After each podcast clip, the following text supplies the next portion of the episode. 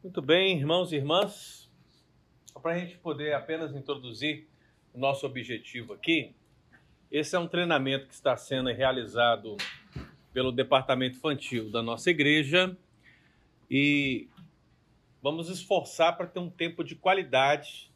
É, um seminário como esse, um treinamento como esse, algo que deveria acontecer, por exemplo, num sábado, durante uma manhã inteira, uma tarde inteira, com várias situações, várias dinâmicas, um seminário de verdade. Mas como nós temos essa dificuldade no momento, nós reservamos essa data para passarmos algumas informações importantes para todos os irmãos e irmãs, para que de fato nós possamos crescer. Nós estamos implantando a nossa escola dominical, são cinco meses, estamos aí caminhando para meio ano e muitas coisas já estão acontecendo boas. E uma das coisas que são positivas é a questão da gente estar treinando pessoas, conversando com pessoas, vendo pessoas sendo levantadas para colaborar, seja como auxiliares, sejam como professoras ou professores. E tudo isso é muito bom, porque a escola dominical ela tem essa função de dar aos membros da igreja essa condição de servirem em um ministério específico, ministério com crianças. De fato, um dos ministérios mais importantes da igreja. Então, como tem muita coisa, mas tem assim, muita coisa para passar mesmo, eu fiz aí um material breve para as irmãs. Né? Nós temos aí, eu incorporei, se vocês analisarem, a minha intenção, juntamente com o departamento infantil, foi dar a cada uma de vocês um material que tivesse aí um tripé fundamental para o seu entendimento.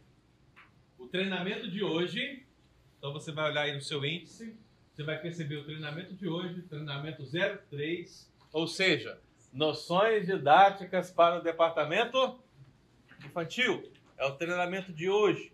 Eu incorporei nesse material o treinamento 2, que foi o treinamento como preparar uma aula de escola dominical. Aqueles que participaram naquela classe virtual que nós tivemos, é, receberam esse material também lá no Comitê Pedagógico. Mas eu incorporei nesse material, porque esse material ficou bonito, né? Ficou aí maravilhoso, você vai poder ter em casa, na sua mão. Apesar de todas as situações que envolvem a, as mídias digitais hoje, ter o material na mão ainda é muito importante para muitas pessoas. Então é por isso que você tem esse material de boa qualidade na sua mão e nós, nós agradecemos o Departamento Infantil por ter proporcionado isso para cada um dos que estão participando aqui. E em terceiro lugar, você tem aí um resumo do projeto pedagógico da igreja para que você sempre esteja atento ao que está acontecendo na igreja. Como participantes da escola dominical, vocês precisam saber tudo o que está acontecendo em termos de escola dominical, porque todos aqui são participantes ou se tornarão participantes diretos dessa realidade. Então, esse tripé que está nesse material que está na mão de vocês é para que vocês possam ler, reler e depois que você reler, o que, que você faz? Novamente, ok? Leia até esse conteúdo ficar bem frisado na sua mente. Se você souber, se você conseguir aplicar, se você conseguir guardar esse pouco conhecimento que estamos passando aqui, você já vai crescer muito na área da educação cristã infantil na igreja. Amém? Então nós nos propusemos aqui, irmãs, a apresentar noções didáticas. Não podemos ser demasiadamente profundos, mas eu quero passar aquilo que é essencial para que cada uma de vocês possam aplicar o ensino da palavra de Deus de uma maneira eficaz na vida das crianças. E talvez, né, só para que a gente possa clarificar isso aqui melhor, alguém poderia perguntar, pastor, qual é a experiência do senhor, né? qual a experiência? Porque, via de regra, irmãs, dificilmente você vê um pastor trabalhando com crianças. Isso é mentira ou é verdade? Diretamente. É mentira ou é verdade? É verdade. Se você olhar para a igreja, me diga quantos homens que você vê trabalhando diretamente com crianças. São poucos. Não é verdade? São poucos. São poucos. Então, veja, só um pouco. Então, assim, veja que essa é uma característica que é presente no ministério masculino, tanto em termos de pastores como em termos de homens. Dificilmente você vê os homens é, é, envolvidos com esse departamento. Mas, pela graça de Deus, eu sempre estive envolvido, né? desde a época de seminário, né? realizando cultos infantis, trabalhei em todas as faixas etárias. Né? Então, a gente sempre esteve muito envolvido. E toda a minha pesquisa também, minha formação, sempre voltada também para essa área de educação. Né? Ainda que eu seja bacharel em teologia, também tenho ah, conhecimento em termos de ciência de religião e educação. Então não é à toa que o pastor pediu para que eu estivesse aqui ajudando nessa área pedagógica da igreja, essa área que envolve a escola dominical e esse projeto que está nascendo já está chegando a meio ano. Passa rápido, né? Passa rápido. Então, para a gente começar, queridos, eu vou fazer a seguinte orientação a todos. Nós precisamos aqui dinamizar o nosso tempo. E eu sei que você vai ter perguntas. Então, o que, que eu queria que você fizesse? Você vai ver o seu material, você vai poder seguir pelo seu material. E você vai perceber que no seu material tem algumas colunas de anotações. Se você tiver alguma dúvida, anote a sua dúvida, por favor, ok? Coloque a sua dúvida, porque eu posso responder a sua dúvida no decorrer da transmissão. Posso que não. Se eu não responder, no final vamos abrir para perguntas, você faça a pergunta e nós vamos responder. Se eu já responder, aí tudo certo ao certo, você dá aí um ok e vamos seguir, ok? Mas nós precisamos dinamizar nosso tempo. Então, se a cada circunstância nós pararmos para é, explicitar, o que eu acharia muito bom, se fosse naquele modelo de um sábado, de uma manhã, de uma tarde, nós precisamos agora seguir esse modelo para que a gente dê conta de passar esse material. Promessa feita, hein? Executada, hein, Ben? então vamos lá, irmãs, vamos começar. Você pode seguir no seu material e pode olhar aqui, você fica à vontade. Antes de qualquer coisa, você está lá no comitê pedagógico e você olha para muitas palavras, muitas circunstâncias que estão acontecendo. E como eu disse aqui no início, tudo que fazemos nessa área pedagógica da igreja, no comitê pedagógico, departamento infantil, escola bíblica dominical e outros passos que virão futuramente, envolve o desenvolvimento de liderança. Você sabe que na igreja presbiteriana a liderança é efetiva, ela é composta pelo pastor, pelos presbíteros e pelos diáconos. Essa é a liderança da igreja.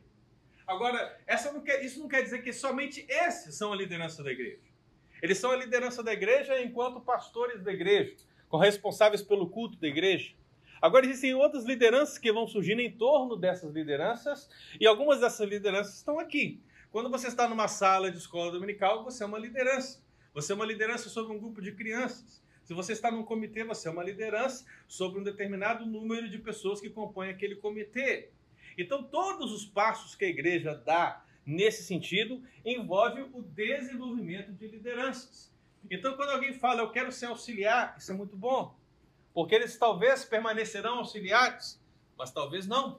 Talvez serão aperfeiçoados, se tornarão professores, porque nós visamos o quê? o desenvolvimento de lideranças.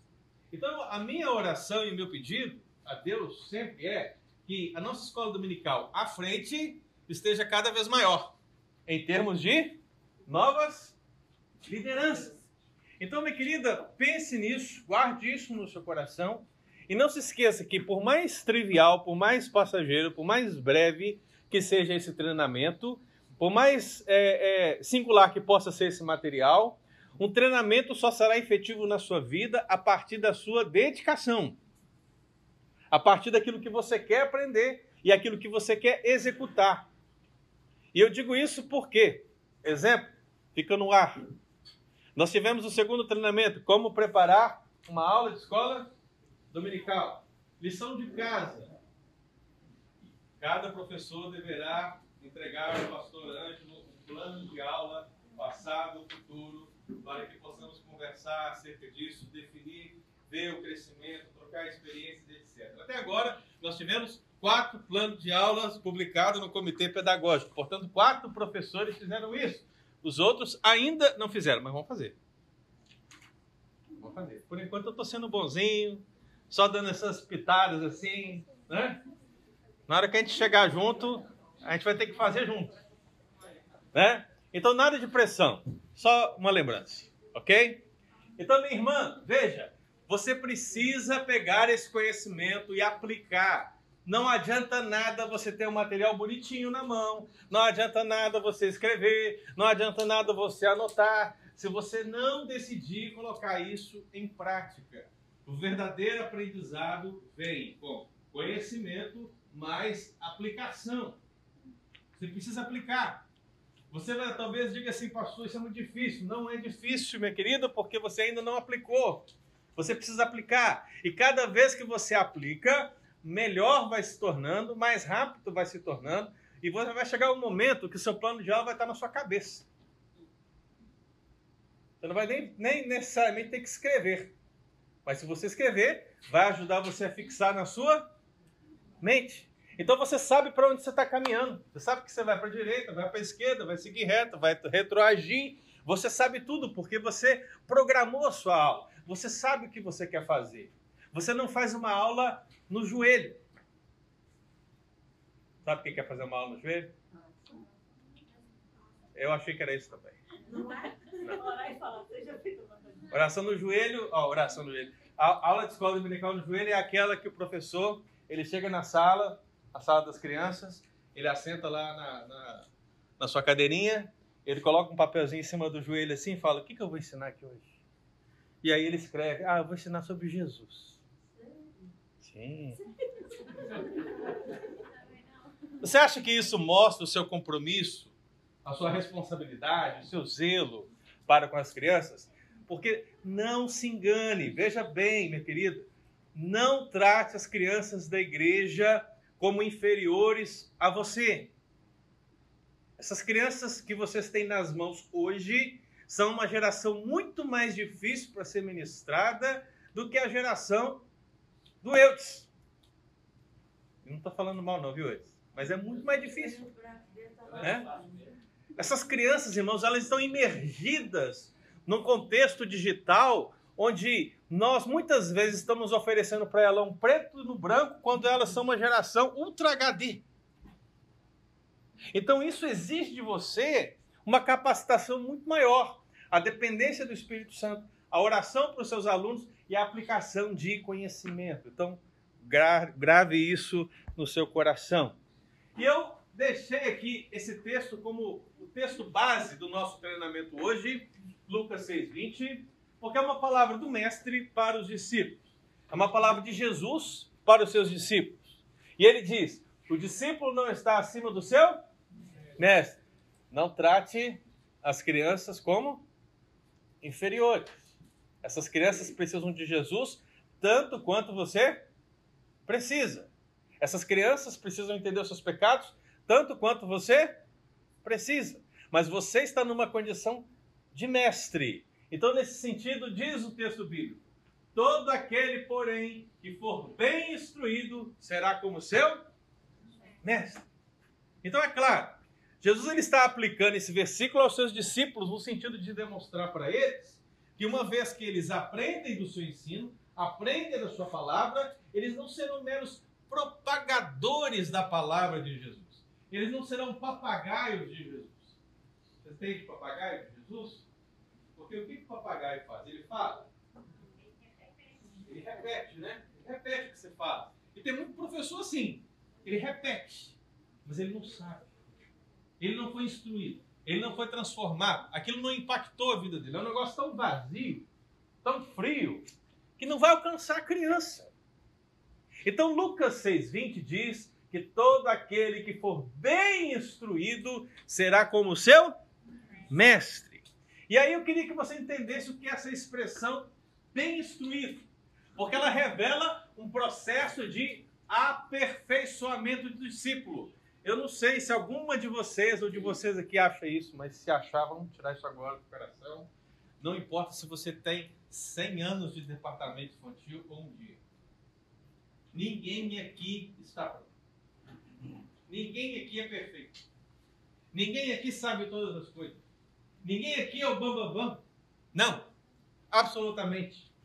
Essa expressão bem instruído, ela vem de uma ideia de ser remendado, de ser reparado porque, meu querido, eu e você somos imperfeitos.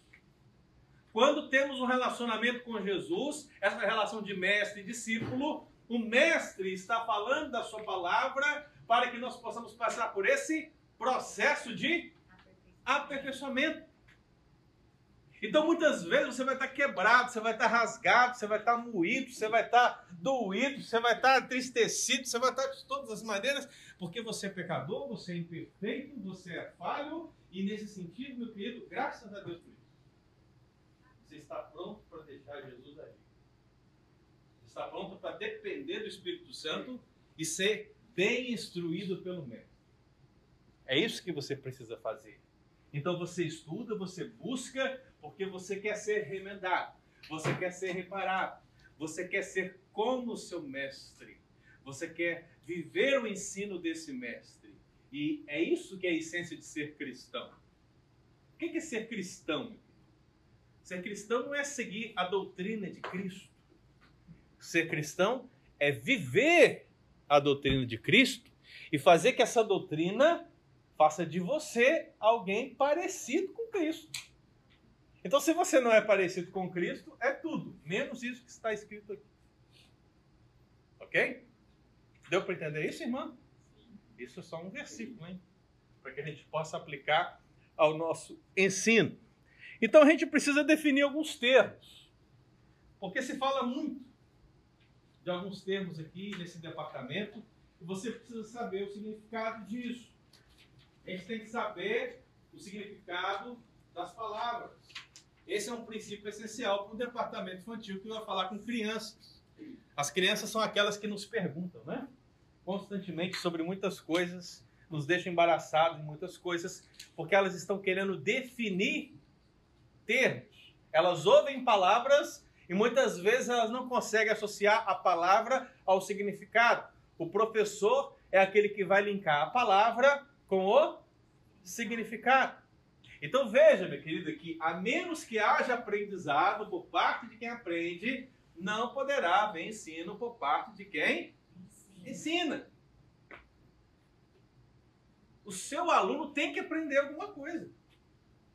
Não importa se ele é duro de coração, se ele é pecador, nós temos o Espírito Santo de Deus em nós, nós temos a nossa dedicação para a nossa aula, nós temos a palavra de Deus, nós temos a segurança de que ele vai falar. Então, se você fizer tudo isso e falar, meu irmão, a palavra de Deus não voltará vazia. Amém? Não voltará. É o que a Bíblia diz? Ou eu estou enganado? Sim. Então, tem que haver aprendizado. Quando você fizer o seu plano de aula, e lá, lá estará assim: objetivo da aula. O seu objetivo é ensinar que Jesus purifica pecados. Uma criança, então, de 3 a 5, Jesus é aquele que lava o coração. Se esse é o seu objetivo, ao final dessa aula, se a Marley chegar para a criança e falar assim: Olha, o que Jesus faz no seu coração, a criança tem que falar: Ele lava o meu coração. Ela tem que entender isso. Isso tem que ficar guardado. Isso tem que ficar fixado. É o seu objetivo.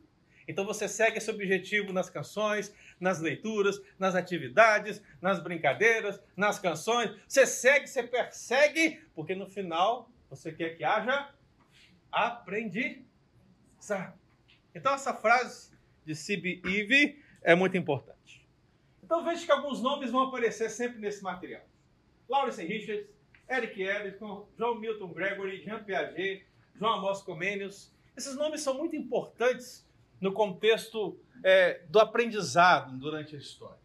Se você tiver curiosidade de pesquisar sobre esses homens, você vai perceber isso de uma maneira muito forte. Então nós vamos usar vários contextos, mas principalmente, irmãos, analisar essa situação a partir das escrituras e do mestre por excelência. Quem que é o mestre por excelência? Jesus. Sim, todos eles, né? De menos Piaget, né? Mas era um pedagogo. E não é porque é cristão que é bom. É, mas não é porque é cristão não é bom. Né? Tem muita coisa que é boa que vem dessa graça comum que Deus proporcionou. Né? Então, por isso que eu coloquei o nome de Piaget. Então, definindo termos. Nós temos a primeira palavra, a palavra didática. O que é didática? Didática é a arte, a técnica de ensinar. Envolve a transmissão de conteúdo. Significa o seguinte: a maneira que eu estou transmitindo conteúdo aqui agora é a minha didática. Qual é a minha didática? Eu estou usando um púlpito, eu estou usando um computador, eu estou projetando um PowerPoint, eu estou usando a minha voz e estou desafiando vocês a entender o objetivo do meu plano Já, Essa é a minha didática. É isso que é didática. É o exercício do ensino. Então, tudo aquilo que você faz nessa direção é a sua didática. É aquilo que você está fazendo. E isso está na Bíblia. Quando a Bíblia usa a palavra ensino, Jesus declarou: O meu ensino não é meu, e sim daquele que me enviou o Pai. Essa palavra ensino é a palavra didaquê e essas variantes que vêm da palavra didática. Então, meu querido, toda vez que falar didática, pense naquilo na trans, que tem a ver com a transmissão do conteúdo. Portanto, didática não é pedagogia. Didática está dentro da pedagogia. É parte da pedagogia. Tem a ver com os métodos que você utiliza para que aquele conhecimento possa chegar ao seu aluno, para que ele possa aprender. Então, quem é que tem didática aqui? Todos vocês. Todos vocês têm didática.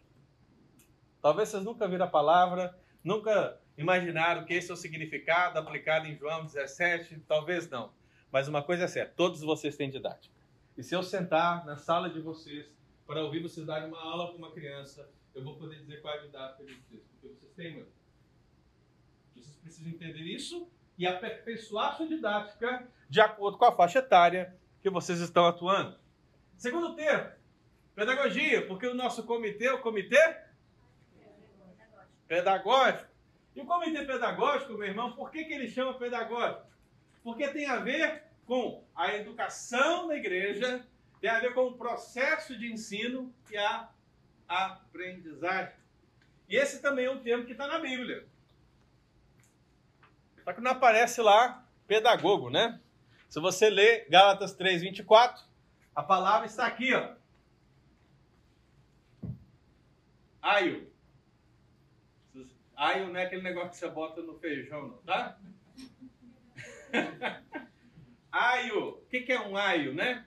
O aio, ele era um escravo ou uma pessoa que era escolhida especificamente para caminhar com uma criança durante o seu desenvolvimento até ele atingir a idade adulta. Paulo ele utiliza essa palavra para falar de que maneira a lei nos serviu de aio para nos conduzir a Cristo. Ele está dizendo que a, a lei, os dez mandamentos, eles nos pegaram pela mão e nos conduziram na história até Cristo. Ou seja, nos ensinou, porque nós éramos como quê? Como crianças. Então, como crianças, nós não sabemos todas as coisas.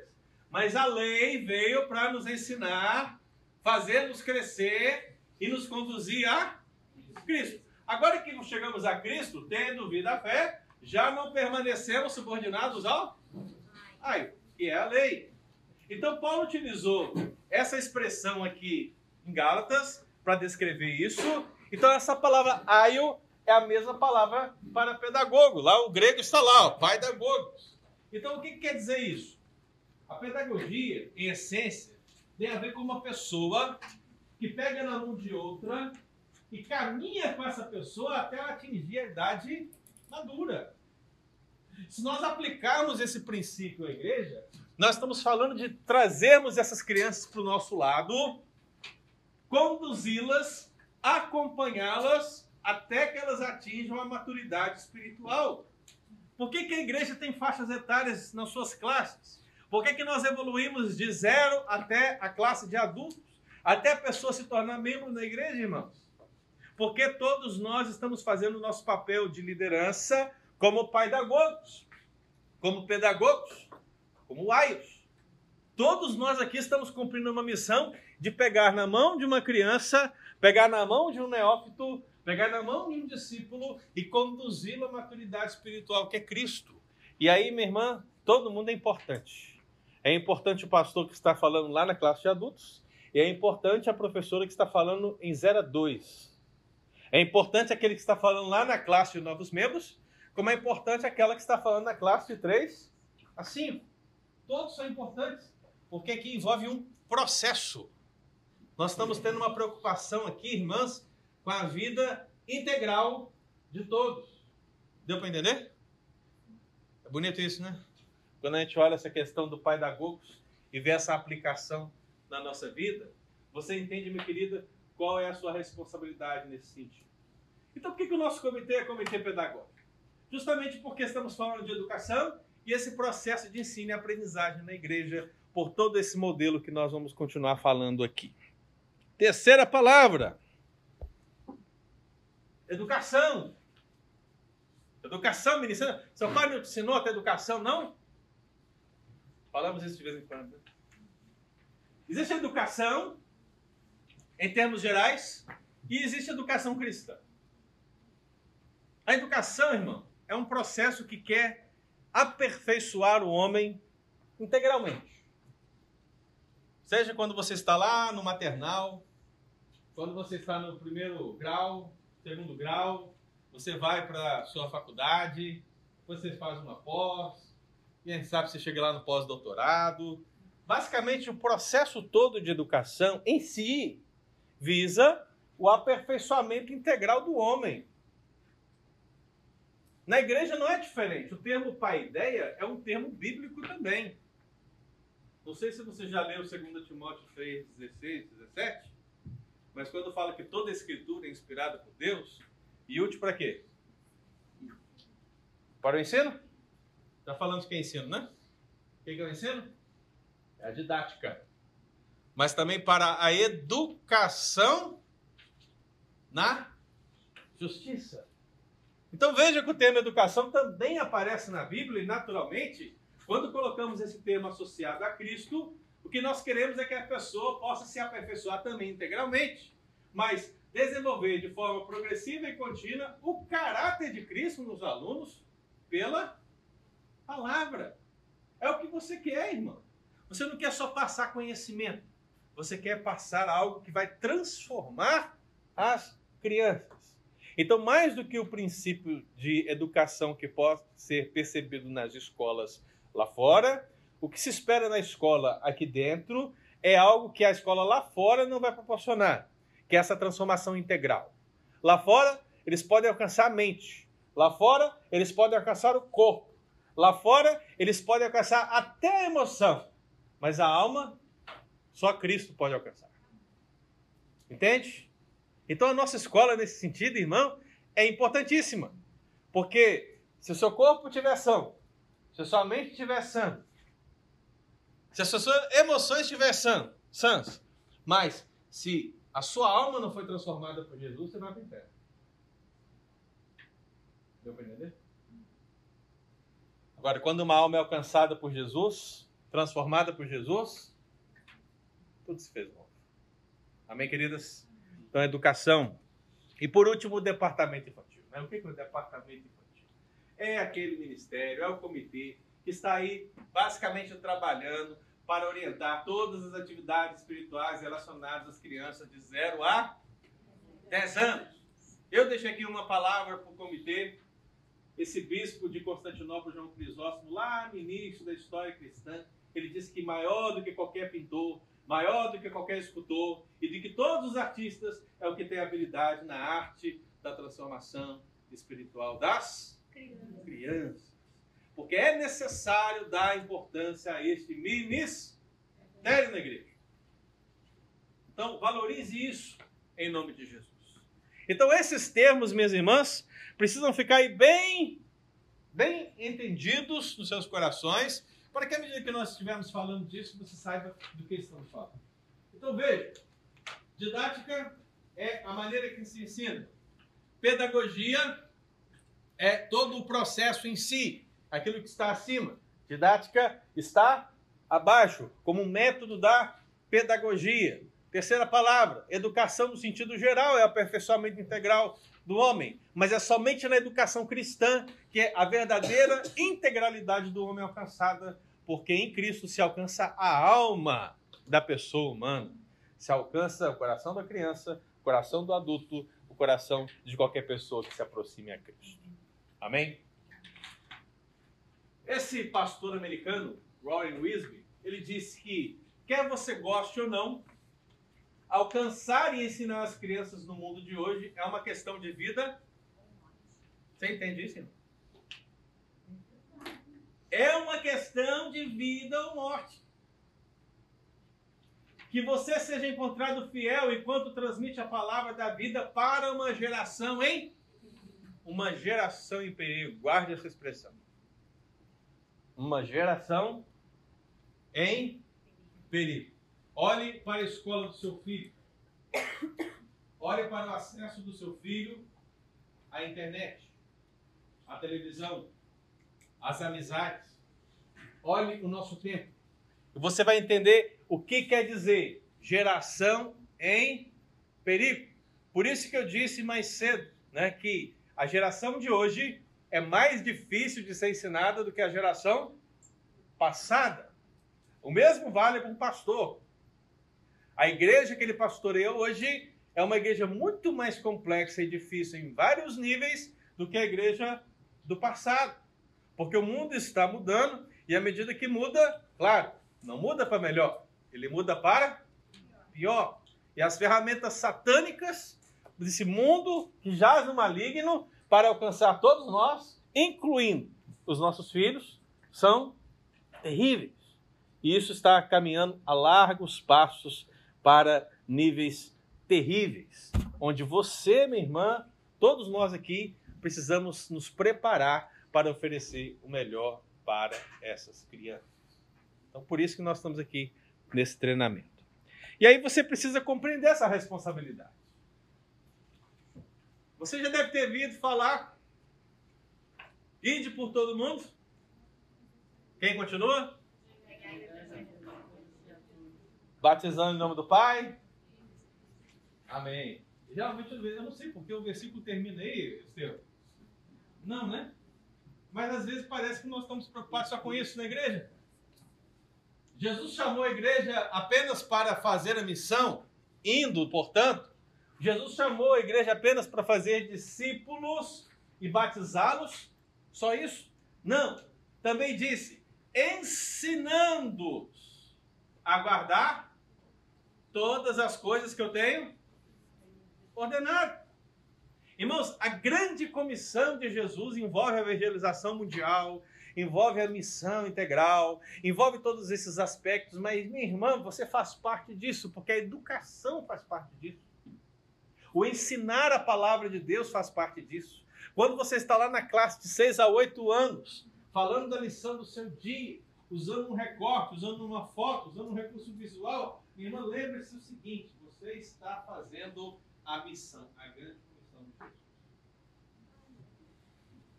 O missionário está lá na Filipinas, o missionário está lá na África, e você está aqui nos Estados Unidos. O que é mais importante? Todos são importantes. Todos são importantes.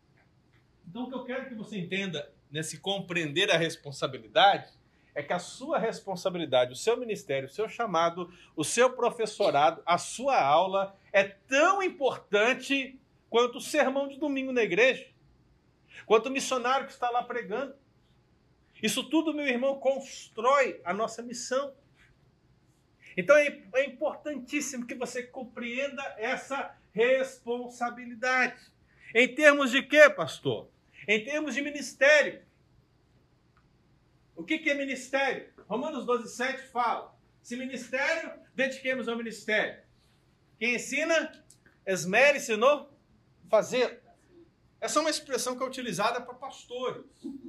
Falar de ministério pastoral, porque o pastor, ele tanto é, o, o seu ofício é ministerial e o seu, o seu principal ofício é o ensino. Agora, aquilo que nós fazemos aqui, irmãs, no comitê pedagógico, é essencialmente o braço pastoral desse ministério.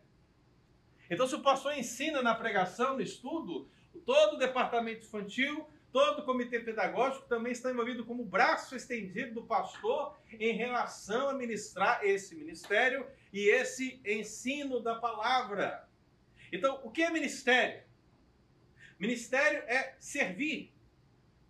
O que você está fazendo quando você está aqui na escola dominical? Você está servindo. O que você está fazendo quando você abre a sua lição para falar com aquelas crianças? Você está ensinando. Então, meu irmão, o que você está exercendo é um ministério.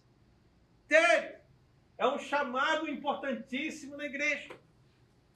Então, lá no início, quando nós estávamos falando sobre o projeto de implantação da escola bíblica dominical, eu utilizei esse versículo para dizer que o que nós queremos aqui na igreja é a instrução didática com dedicação. Como diria o pastor Pedro. Repita comigo. Instrução, didática com dedicação. Depois ele diria, a Fabiana não gosta que eu faça isso, mas eu diria isso. então veja, irmã, é justamente isso que nós estamos buscando.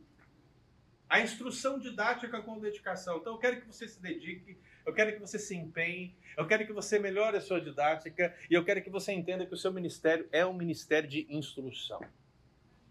Você está instruindo essas crianças no caminho a qual elas devem andar.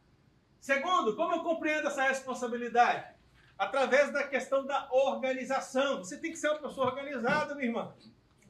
Tem que ser. Então você tem que ter objetivos gerais quanto ao seu ministério especificamente, e você tem que ter objetivos específicos quanto à lição do dia que você vai fazer. E em termos gerais, um dos aspectos que envolve essa organização é você estar aqui no treinamento. Está tendo treinamento? Você diz, eu vou estar aqui, está aprendendo. Ou seja, você está tendo um objetivo geral sendo alcançado nesse momento, em termos de ministério. Agora, quando você sai daqui e você vai colocar na prática o que você está aprendendo, você precisa entender que lá na sala você precisa também ser organizado. E como é que eu sou organizado na sala? É chegando com antecedência na aula, é preparando o seu plano de aula, é separando os materiais antes com antecedência, é indo além do que a lição diz, é fazendo o objetivo ser alcançado. Isso é demonstrar que esse objetivo específico está sendo alcançado. Então, se você ler no seu material Provérbios 21, 5, você vai ver que os planos do diligente tendem à abundância. Então, seja diligente, seja zeloso, seja cuidadosa, para que a abundância possa vir sobre a nossa escola bíblica dominical. Amém? Então, nós vamos prosseguir aqui, irmãs, pensando agora naquilo que é essencial no nosso treinamento. Entender as faixas etárias. Price, que também é alguém que trabalha muito nessa área de ensino, de educação, é um dos melhores livros para mim na área de educação. Se você tiver condição de adquirir esse livro, adquira. A Pedagogia de Jesus. É excelente porque através do ministério de Jesus, Price, ele retira várias lições para serem aplicadas nesse ministério e nessa responsabilidade. Então ele disse que o aluno não deve simplesmente assentar-se calado enquanto o professor fala e ensina. A mente dele deve estar em atividade. Pode ficar tranquilo que ela estará. Ela estará.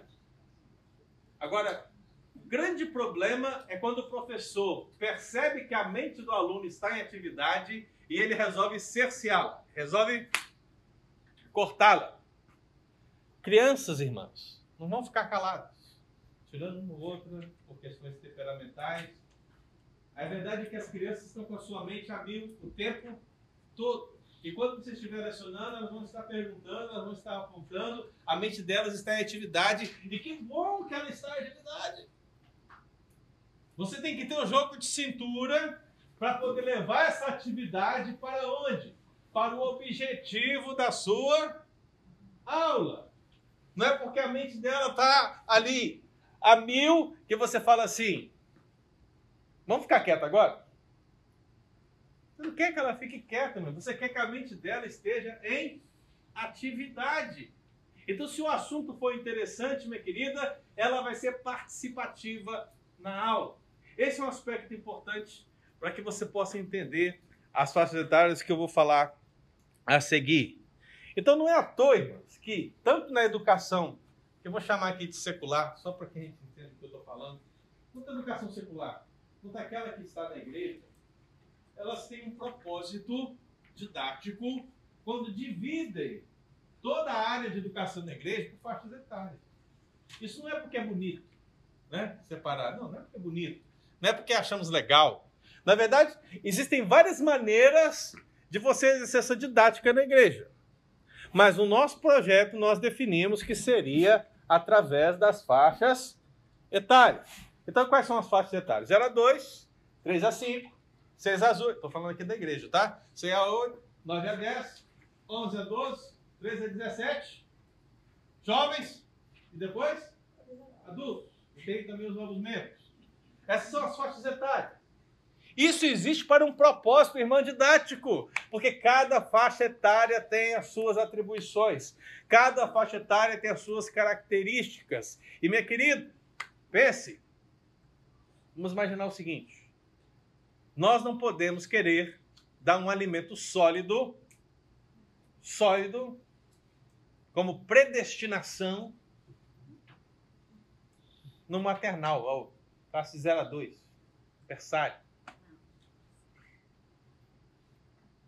Entendeu? Não podemos. Por quê? Porque essas faixas etárias estão em desenvolvimento. O que nós queremos na estrutura da escola dominical é ir proporcionando o alimento quantitativo e qualificado à medida que essas faixas etárias vão se desenvolvendo. Então, minha irmã, quando você diz lá no 0 a 2, Jesus é Deus, lá no 3 a 5, você tem que falar, Jesus é Deus, porque é eterno. Lá no 6 a 8, você vai falar, Jesus é Deus, porque ele é eterno e porque ele estava com o Pai. Quando você chega no 2, você está entendendo o que eu estou querendo dizer, irmão?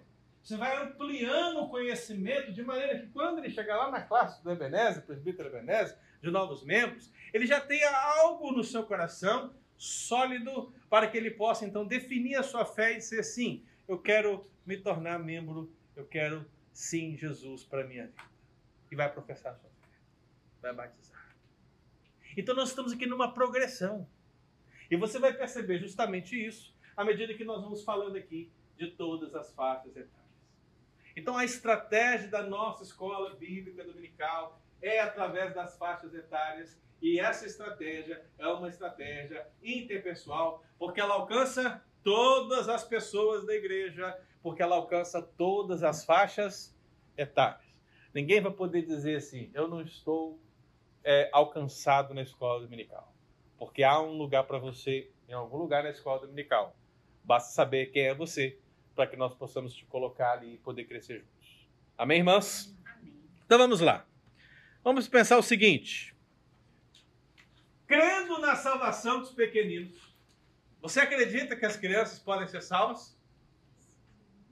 Você acredita nisso, irmã? Acredito. Tem uma frase de Spurgeon aí no seu apostilo, né? Eu vou até ler essa frase. Deve estar na página 7, né? Isso. Você já deve ter visto o nome de Spurgeon algumas vezes, né? Spurgeon foi um grande pregador da palavra de Deus. Ele foi um pregador batista, mas de cunho reformado. E ele disse aí, ó, página 7, lá no finalzinho. Eu agradeço a Deus porque em nossa igreja nós cremos na salvação de crianças como crianças. Quão grande tem sido a minha alegria ao ver meninos e meninas vindo à frente para confessar sua fé em Cristo as conversões mais claras e inteligentes que já vimos têm ocorrido nos pequenos. Eu coloquei isso aí, irmão, para que você não apenas diga que crê, mas que você viva e trabalhe e se empenhe e se dedique para ver isso na vida dos seus alunos. Porque se você vê isso claramente na vida dos seus alunos a partir do seu ministério dedicado, como temos falado aqui, você vai se dedicar ainda mais, porque você vai alcançar ainda mais crianças para a glória do Senhor. Então vamos entender o seguinte. Isso aqui é importante eu dizer. Né? Porque o que eu vou falar agora pode revelar ou não a sua realidade. E você vai dizer, pastor, mas essa não é a minha realidade da minha classe. Não tem problema, não tem problema.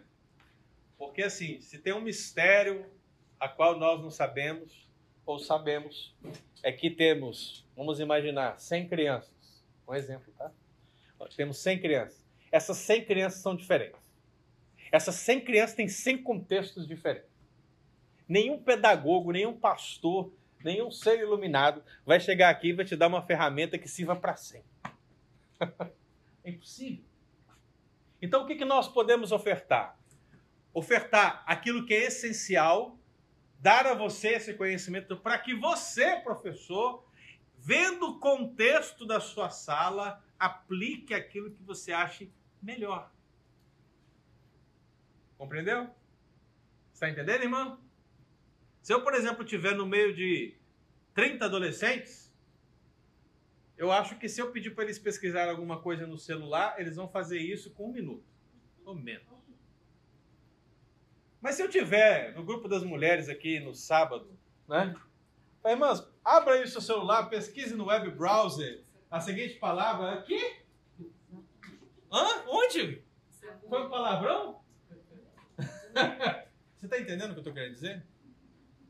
Você precisa aplicar as noções didáticas de acordo com a sua realidade. Algumas vão bater outras não vão bater. Até porque nós temos uma estrutura de faixa etária, irmãs, que é voltada para a nossa igreja. Mas existem outras estruturas. Aquilo que é mais comum ou que é mais é, requisitado é que as faixas etárias sejam divididas de dois em dois anos. Não é o que acontece na nossa igreja. Por quê? Por questões particulares. Então nós adaptamos a situação. Então, se o departamento infantil fez isso, por que você não pode fazer na sua classe? Deu para entender? Então, seguindo isso, vamos entender as faixas etárias, irmão. 0 a 2, professor de 0 a 2, levanta a mão. Auxiliar também. Auxiliar também, claro. Quando eu falar professor, eu estou englobando auxiliar e professor, hein? Muito bem, pode baixar. Eu pedi para você levantar a mão que eu vou te fazer várias perguntas.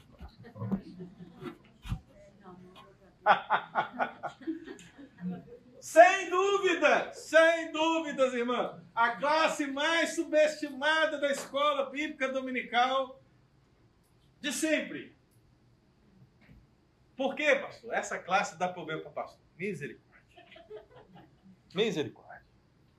Irmãs, classe 02 não é lugar de conversar, não é lugar de comer, não é lugar dos pais estarem, né? Não, não, não, não, não é lugar de ensino para crianças de 0 a 2 anos. Ela é subestimada porque ninguém dá nada pelos bebês. Todo mundo acha que os bebês não podem aprender a palavra de Deus. Todo mundo acha que eles não têm essa capacidade, né? Então, ela é subestimada por causa disso. Por isso que muitas vezes não se dá nem material para essa classe. É, coloca lá os professores, os auxiliares, deixa lá, bota uns brinquedinhos e aí espera dar o tempo para o pastor, fala, acabou, vamos embora todo mundo. Aí, beleza. Tudo errado. Tudo errado. Temos que dar total importância a todas as classes, incluindo 0 a 2. Essa classe já tem um nome, já tem um número. Eu vou repetir isso várias vezes porque isso é importante na estrutura de escola bíblica dominical. Se algum dia essa igreja crescer muito, segura a sua pergunta, Ricardo. É, na verdade, eu pedi a todos os professores aqui no início que se tiver pergunta, para anotar para eu responder no final, porque senão eu não vou conseguir passar o conteúdo, tá bom? Então, todas as classes têm números e nomes. Por quê? Se um dia essa igreja crescer, a ponto de eu ter que falar o nome de todas as classes dominicais, eu não vou poder dizer Little Jesus City. Não vai poder? Não, porque eu tenho 49 classes. Como é que eu vou decorar 49 classes? Eu vou decorar pelo número. Então tem que ter um número. Tudo é feito com propósito, ok? Então, quais são as noções didáticas dessa faixa etária? Vamos lá, os professores de 0 a 2, muita atenção, hein? Primeiro aspecto, notem todos os professores aqui, ó. Eu dividi por uma palavra para alunos professores, atenção, uma palavra para alunos professores, uma questão sobre o ambiente da sala, uma questão sobre o material e as características pedagógicas didáticas da classe. Então, o número ideal dessa classe, meu irmão, é de 10 alunos. O máximo? 15. Em sala completamente separada do lugar de onde os pais se reúnem. Ok? Hoje ela está num lugar muito bom. Eu sei que os professores não gostam, quente, aquela coisa toda. Eles vão lá para o fundo. Mas ainda bem que tem uma parede que separa os pais dos alunos. Tem que ser separado, irmão. Esse é um ambiente de aula. É um ambiente para você falar da palavra de Deus para o filho. Eu sei que acontece uma situação, uma criança chora. Não estou falando disso. Estamos falando, meu irmão, do ministério acontecer. Ok? Então, em média, sugere-se um professor e dois auxiliares a cada seis alunos. É só uma questão didática. E o ambiente? O ambiente deve ser tal. Isso aqui eu prezo demais, irmãos. Isso aqui deve ser tal, tal, que os pais não receem deixar os seus filhos. Isso nunca deve ter acontecido com você. Mas já aconteceu comigo, em termos de igreja, né? De um pai chegar para mim e falar assim: Ah, pastor, não vou deixar meu filho no berçário, não. Já viu o estado do berçário? Já viu como é que ele está imundo? E eu cheguei lá e estava imundo mesmo. Né? Então veja, só tem que ser limpo. É o mínimo, né? É o que se espera o mínimo. Eu estou falando de bebês. Eu vou falar das características dos bebês. Se tem uma coisa que os bebês gostam de fazer, é pegar as coisas e botar onde? Na boca. Mas se a sala estiver suja, vai ser um ambiente que o pai vai olhar e vai deixar o filho dele? Não. Não. Então nós temos que ter um ambiente acolhedor para essas crianças. Então, principalmente em relação à limpeza. Essa sala é importante ter berços, colchões, uma pia, balcão, trocador. Isso é importante. Veja, tem muitas coisas que tem que ter em muitas salas e a gente quer fazer isso tudo. Tem igrejas que têm uma condição excelente, tem igrejas que não têm condição, tem igrejas que têm uma condição mediana. O que nós estamos colocando aqui, irmãos, é aquilo que é minimamente desejável. Se não tem, vamos trabalhar para ter. Amém? Amém. É isso. Vamos trabalhar para ter. Mas não veja como algo distante, algo impossível, algo que não vai acontecer. Não, esse é o essencial.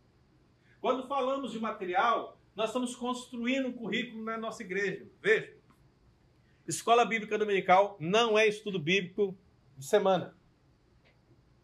Não é. No- no- na escola dominical, no, no estudo do pastor da semana, o pastor ele pode pegar um livro da Bíblia, começar do capítulo 1, versículo 1 e até o final, se ele pode pegar um tema e destrinçar esse tema por dois, três, cinco, seis, um ano, se quiser. Igual eu que já dei Apocalipse em três anos. Ok? Podemos fazer isso sem nenhum problema. Agora, na escola dominical, não. A escola dominical tem um currículo. Na verdade, o nosso currículo está sendo construído. A gente não tem ele ainda, está sendo construído.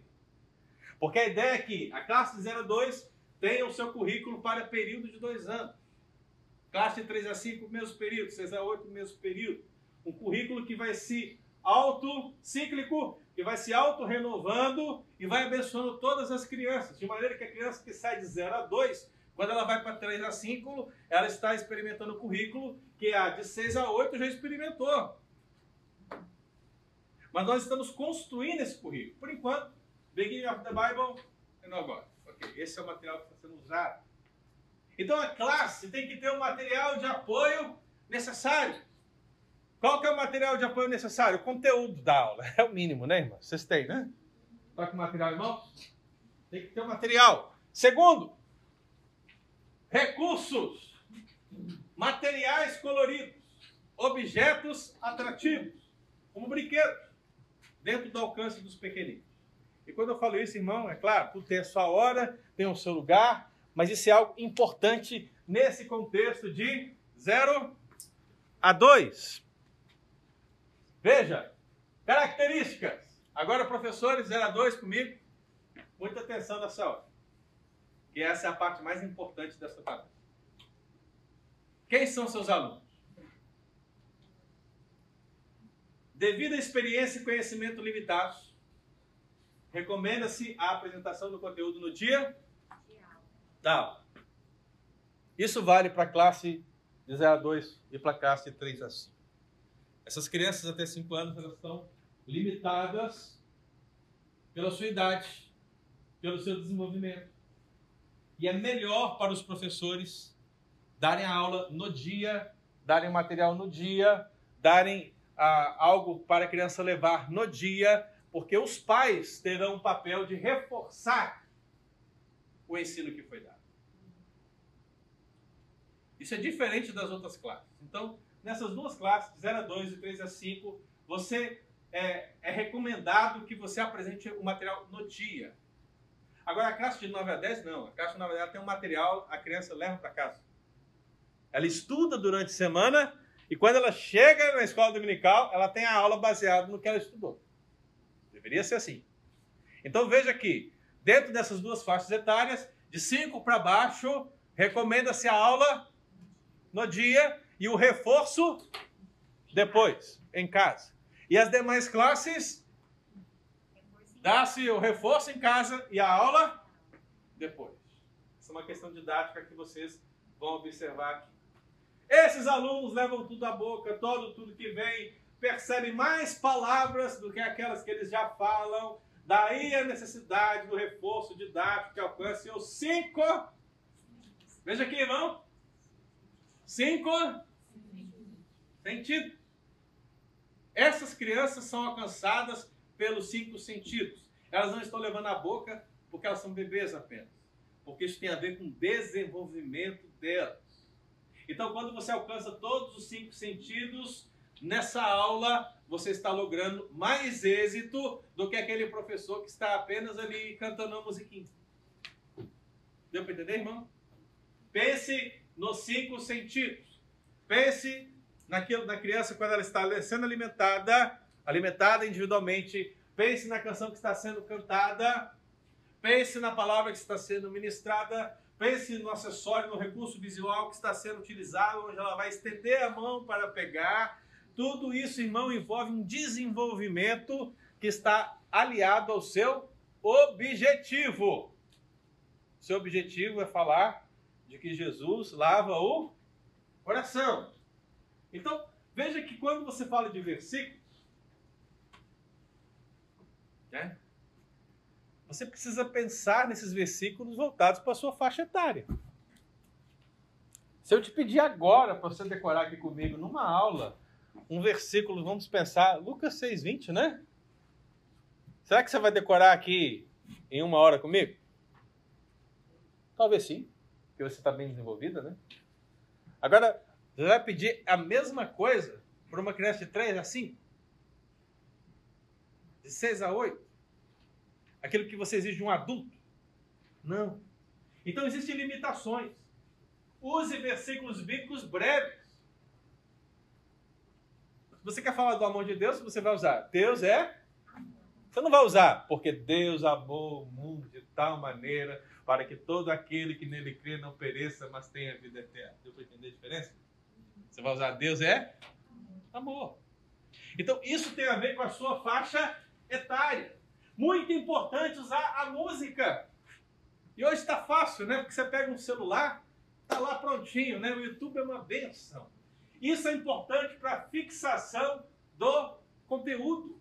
Essa criança de 0 a 2 vai prestar atenção em você em média dois minutos.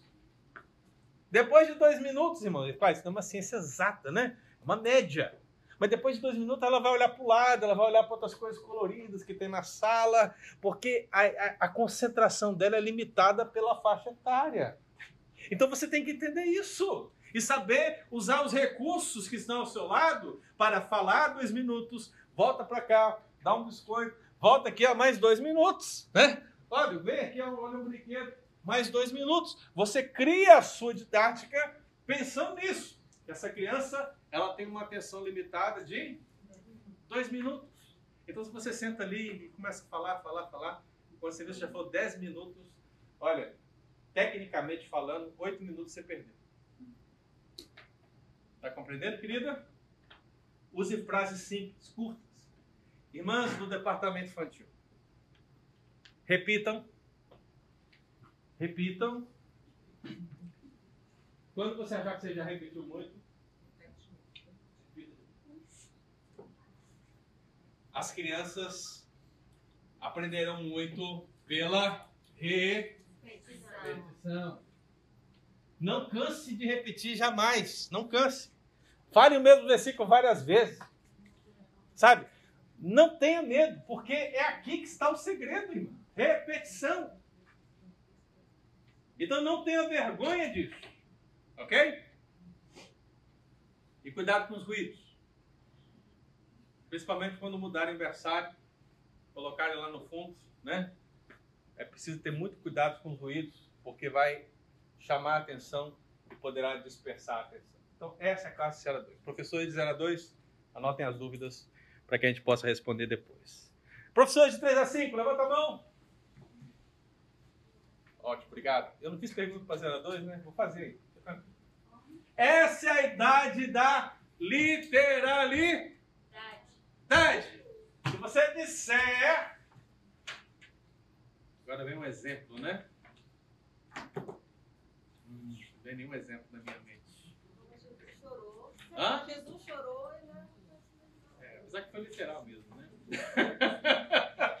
Mas eu vou dar um exemplo, né? Se você falar que Jesus, né? Isso também é literal. É difícil pensar alguma coisa agora. Mas você entendeu o que eu quis dizer, né? Quando eu falei de literalidade, né? Tudo que você disser para essa classe vai ser tratado de maneira literal. Então, se você quiser usar abstrações, você vai ter um problema. Vai ter um problema sério. Sabe? É ma- é mais ou menos o seguinte: é, quando você fala assim que o seu coração está sujo, né? Se existe na mente dessa criança já um entendimento do que é coração, ela vai fazer a ligação daquela sujeira mesmo no seu coração, porque para ela isso é literal. Então já teve o caso de Jesus vai entrar, deixa Jesus entrar no seu coração. Manda ele entrar pela boca, eu vou abrir. pela boca. Deixa a pessoa abrir, por favor. O que, que é isso aqui? Literalidade. Boca. Então, às vezes a gente quer levar as crianças, e é aqui que está o X, né? Porque na mesma quantidade que elas imaginam bastante, elas são. A imaginação, que para nós tem a ver com a abstração, né? Para ela a imaginação é literal. então essa é a idade disso. Essa classe já possui o número 1, 11, Garden of God. Quais são as orientações para essa classe? Número ideal, muito próximo do- da sala anterior, 10 alunos, máximo 15, um professor e dois auxiliares a cada seis alunos. Um espaço independente. Aí até mesmo estudos, irmãos, pensando no espaço de um metro e meio por aluno. Pensa-se nessas questões por causa de movimentação, por causa de várias questões pedagógicas, que é difícil me aprofundar aqui. Mas eu quero que as irmãs entendam como isso é estudado profundamente para proporcionar o melhor para uma faixa etária. Então, precisa ter espaço para essas crianças, para que elas tenham o quê? Movimentos de graças a Deus, que eu acho que a maior sala nossa é a de. Ela. Né? É porque eu escrevi isso aqui, é porque já estava, já estava, né? Então você vê que isso já está sendo aplicado de certa maneira. Qual é a melhor escolha? Cadeiras individuais e mesa é a melhor escolha para essa faixa etária, né? Por várias questões que envolvem também as características que eu vou dizer o seguinte: o currículo já está sendo desenvolvido, New Testament e Old Testament Stories. E o que, que essa classe precisa ter? O material de aula, o conteúdo de aula. Vocês têm? Professores 3 a 5, vocês têm? Material de apoio, ok. E ensino ilustrado. Por quê, pastor? Classe da imaginação e da literalidade. Essas crianças precisam também ter um ensino ilustrado. O professor precisa do espaço dele também. Uma mesa, uma cadeira, um púlpito, tudo é adaptável, mas ele tem que ter o lugar dele, para ele colocar o material dele, colocar o plano de aula dele, colocar a Bíblia dele, colocar o iPad dele. Ele precisa ter o lugar dele, ele precisa ser visto como professor. Se o professor sentar à mesa com os alunos, ótimo também, não há nenhum problema. Eu uso sempre na aula, quando procuro conteúdo, sempre eu po- posto, ah, antes de terminar a aula, para fixar bem o conteúdo, uma história no iPad, eu uso, com visualização que é para eles, e eles ficam assim, olhando. Segura seu comentário que a gente chegar lá. Características. Recomenda-se a apresentação do conteúdo no dia de aula, como eu já falei, né? Em virtude de quê? Das limitações. Essas crianças são dependentes, elas crescem rápido, elas são inquietas, elas tratam tudo de maneira literal. Não espere que elas fiquem aí sentadinhas. Se elas ficarem num dia, ó, que ótimo. Mas é natural que elas fiquem quietas. E qual é o tempo de atenção delas? Em média, o dobro da classe anterior. Então, se você já sabe que 0 a 2 é 2 minutos, então de 3 a 5 aumenta para quanto? 4 minutos. 4, 5 minutos, né? Então você já tem a capacidade de ter um pouco mais de atenção dessa faixa etária e você deve se esforçar nesse sentido. Dê oportunidades de movimento. Use música, pintura, desenho. E minha querida, descanso. Descanso. Pequenas pausas entre uma e outra atividade. Porque apesar dessas crianças estarem em constante movimento, elas se cansam. E não é cansar fisicamente, viu, Cansar de uma rotina, cansar de uma situação que elas estão vendo. Elas querem mudar o foco. Então você precisa ser esperta nessa didática e usar vários recursos para que você continue levando essa criança ao objetivo da sua aula. Use figuras realistas. Veja que a média de palavras já aumentou. Agora são o quê? 12. Então você já pode falar um versículo maior. Você pode ter uma canção maior. Irmãs, usem a repetição e na mesma frequência, usem a música. É importantíssimo isso. Utilize o vocabulário da criança. Vocês entendem o que eu estou falando? Entendem? Porque se você analisar o seguinte, veja o seguinte, olha aqui para mim. Participe do aorista. Ele coloca na terceira conjugação do verbo aou que você deve subjugar dentro da perspectiva epistemológica da teologia. Porque você não entendeu, não? Não entendeu? Não. Ah, é porque. Por que vocês não entenderam? Porque não é a linguagem de vocês. Não é a linguagem de vocês. Essa é a linguagem do teólogo. Então, se vocês não usarem o linguajar das crianças, vai ser o que vocês acabaram de ouvir. Ok? Aí vocês podem ficar revoltados comigo. E lembre-se que as crianças vão ficar revoltadas com vocês. Não podemos permitir, irmãos. Precisamos utilizar o quê? O vocabulário da, da criança. Então lembre-se disso quando for ministrar as crianças. Não é questão de você tratá-las abaixo do que elas são. Porque dependendo da faixa etária, ela já não vai ser mais um bebê. Se a minha, por exemplo, começar a tratar na sala dela, que é de 9 a 10, uma criança, da mesma maneira que. Quem está no 3 assim? Fez assim? Que a Claudete trata uma criança de 3 assim, ela vai ter problema. Porque essas crianças estão se desenvolvendo. Ela não acha que ela é aquilo mais. Ela pode não saber dizer, não pode saber declarar, mas ela não acha que ela é mais. Se eu, por exemplo, perguntar ao meu filho, meu filho já está lá nos teens já. Mas ele é o quê? Ele tem 10 anos. Mas misericórdia, mas parecendo que está lá, junto lá com os adolescentes. Misericórdia, só Jesus da causa. Né? Então, esse desenvolvimento está sendo muito rápido. Esse é um dos aspectos dessa, desse mundo louco que nós estamos vivendo. As crianças estão se desenvolvendo rápido demais por causa do conteúdo de informações que elas estão absorvendo. É informação demais, infância de menos, e você está envolvido nesse processo e você como professor precisa ter todas, todo o conhecimento para aplicar dentro dessas características o que é melhor para as crianças. Amém? Anote sua pergunta aí, meu querido professor. Próxima faixa etária, 6 a 8. Essa é a classe dos hábitos sendo construídos. É aqui onde se começa a comparar o certo e o errado. Porque a criança já está tendo agora um conhecimento maior acerca de si. Ela não é mais um bebê que está levando tudo à boca e pelos sentidos conhecendo o mundo. Ela não é mais uma criança na faixa etária de 3 a 5 que está começando a aprender a usar as palavras, mas aqui ela já tem um vocabulário, aqui ela já tem um contexto de mundo e aqui agora ela já começa a fazer essa comparação entre certo e errado. E nesse sentido, meu irmão, essa sala já tem número e ela já tem nome. Friends of God. E quais são as características dessa sala? Professores de 6 a 8, levanta a mão. 1, 2, 3, 4. Ok. Veja, número ideal de alunos? 10. A pergunta é, pastor, se eu tiver, se nós tivermos aqui 15 alunos nessa sala, o que o senhor recomenda fazer? Criar duas. Entendeu? Por quê? Questões didáticas. Questões didáticas. E, nossa, isso para mim seria excelente.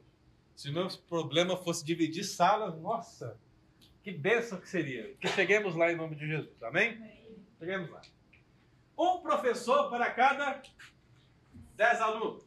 Espaço independente, muito parecido da questão, porque é uma sala que precisa de espaço também para desenvolvimento de atividades. Cadeiras individuais é a melhor escolha. O uso de cadeira individual, irmão, é muito bom, porque você pode fazer vários vários desenhos na sala. Você pode fazer como você fez aqui, em formato de U, em formato de círculo, você pode colocar em fileira, você pode dividir em grupos, você pode fazer várias coisas, porque as cadeiras são individuais. Então, essa é uma questão muito positiva e aqui a gente já tem isso, então, muito bom. O currículo está em desenvolvimento também, Get Reason on the Way. E essa classe, meu irmão, precisa ter o quê? O apoio necessário. Conteúdo de aula e recursos visuais. Vamos falar dos recursos visuais daqui a pouco. Segura aí. E o professor também tem que ter o quê? No seu lugar. O que é mais importante nesse sentido? As características. Recomenda-se que o aluno leve o material para casa. Eu sei, é difícil. Difícil conselho vai lá, recebe uma carta do pastor Anjo dizendo: Olha, eu quero esse material para a classe. O conselho vai lá, paga esse material. Aí o pastor Anjo passa esse material para o departamento infantil. Aí o departamento infantil vai lá e passa para o professor. Aí o professor vai lá e passa para a criança. A criança leva para casa. E tudo que a gente mais queria era que os pais tentassem com os filhos durante a semana, esse material, e viessem para a igreja no domingo trazendo material, e o professor então recebesse as crianças na sala, aquela alegria, o seu plano de aula, e desse a aula, e tudo fluísse muito bem, e nossa, glória a Deus, né? Mas não é o que acontece. A criança chega a ser o né? As crianças perdem o material, o pai não sabe o que tem que trazer, ninguém estudou. Então, são dilemas. São dilemas que vão estar aí. Mas nenhum, veja bem, querido, nenhum desses dilemas deve ser um fator de desistência do projeto. Se eu tiver uma única criança, veja, uma única, uma única. Se nós gastamos 300 dólares em material, mas se tem uma criança que levou o material para casa, estudou, veio, participou, cresceu e reconheceu Jesus, já valeu? Já valeu. Já valeu. Então, esses desafios existem. Sim, nós vamos lutar com eles. Vamos. Contra eles. Vamos. Mas não desista. Pastor, mas não trouxeram. Não desista. Pastor, mas não estudou. Não desista. Continue firme. Isso é importante. Então, nessa faixa etária, a criança deve levar material para estudar com os pais. Chegaremos lá. É? Recomenda-se 7 a 12 minutos de ensino. Você pode dividir esse ensino em duas partes, três partes. Você tem 50 minutos de aula. Veja, qual é a sua didática? Os professores de 6 a 8 aqui são três, né? Quatro? Quatro. É possível que os quatro tenham didáticas diferentes. Talvez um dê um bloco, um bloco. Talvez um outro dê dois blocos. Talvez outro dê três blocos. Então, assim, cada um pode aplicar da maneira que achar melhor, entender melhor e aplicar melhor. Mas lembre-se, a parte fundamental do ensino, que é a palavra, tem uma limitação. Que envolve a atenção dessas crianças. 7 a 12. Se eu resolver aqui falar até meia-noite, vocês não vão me aturar. Vocês não vão me aturar. E por que, que vocês não vão me aturar? Não é questão de a palavra não ser abençoadora, não é questão de você não estar aprendendo alguma coisa, é porque cansa. Nós temos limitações. Entenda, O seu aluno é da mesma maneira. É da mesma maneira. Ele tem limitações. E eu coloquei essas limitações para que você possa aplicar isso da melhor maneira possível na sua sala. As crianças estão distinguindo o real do imaginário. Idade inquieta, muito movimento. As atividades precisam ser simples. Os alunos estão iniciando o conhecimento das letras e das palavras. E aqui, irmã, um recurso ganha destaque. Até agora nós falamos da repetição. Lembra? Falamos da música. E agora entra uma terceira muito importante aqui na classe 6 a 8, que é a memorização. E aí, o que, que você vai fazer criança de 6 a 8 anos memorizar? Mas Deus prova o seu próprio amor para conosco pelo fato de ter Cristo Jesus morrido por nós, sendo nós ainda pecadores. É isso que você quer que ela repita, irmã? Pode ser que ela consiga, né? Mas você precisa ler os seus alunos. Se eles não são superdotados, né? Com né, um GPA lá em cima, é melhor você ensinar algo mais básico, né? Algo que vai ser fixado na mente deles para que eles possam levar no coração. A memorização, em média, 5 a 7 palavras. Eu coloquei isso aqui para você entender o que quer dizer essa limitação dentro dessa questão. Amém? Classe de 6 a 8. Agora a classe de 9 a 10. Professores de 9 a 10, levanta a mão. Botei dois? Celinha e Aninha? Ok. Vou responder por quatro. Okay. Aninha, essa é a classe da energia, da competição e da investigação. Isso precisa estar na mente do professor de 9 a 10. Essa criança vai ser uma criança cheia de energia, não é porque ela é hiperativa, não, ela é uma criança de 9 a 10. Ela já é cheia de energia. Pastor, quer dizer que as outras não são, elas são também. Essa é uma característica mais especial na criança de 9 a 10. Ela compete, né? Principalmente aquele negócio de meninos e meninas, né? Eu sei que a classe de 9 a 10 nossa é menor, mas se a classe fosse maior, colocar meninos contra meninas é sempre uma questão interessante. Uma contra dois, né? Oi? Ah, é uma menina contra dois meninos. Olha aí. É claro que a menina ganha. e também aqui, ó, investigação. Por quê? Por quê? Por quê? E o que, que você diz? Porque sim. Mas por que sim? Já dizia, né? O pessoal da minha idade sabe o que eu vou falar, né? Lembra lá do Castelo Ratimbu, né? Porque sim não é resposta, não é verdade? Então a gente tem que ter uma resposta para oferecer para as nossas crianças. Mas você não sabe tudo. Lembre lá que você é uma discípula em aperfeiçoamento. Tá lembrada? Você sabe tudo? Não. Não, você não sabe tudo. Eu não sei tudo. Se você não sabe, o que você faz? Você diz que você vai querer saber, você vai pesquisar e que você, na próxima aula, uma das primeiras coisas que você vai fazer na sala é dar a resposta daquela pergunta. Mesmo que a criança nem lembre, mas você vai dar. Deu para entender, irmãos? Investigação. Já tem nome? Já tem número? Jesus Soldiers. Olha aí, vamos batalhar. Características de alunos e professores: número ideal de 10 alunos, um professor a cada 10 alunos. Também as cadeiras individuais são as melhores escolhas. Material de apoio necessário, conteúdo e recursos visuais. Eu tenho colocado isso aqui, irmão, porque é o seguinte. Eu sei que cada professor poderia escolher o seu material e vir dar aula. Vocês aí talvez não entendem a importância de um currículo na escola bíblica dominical.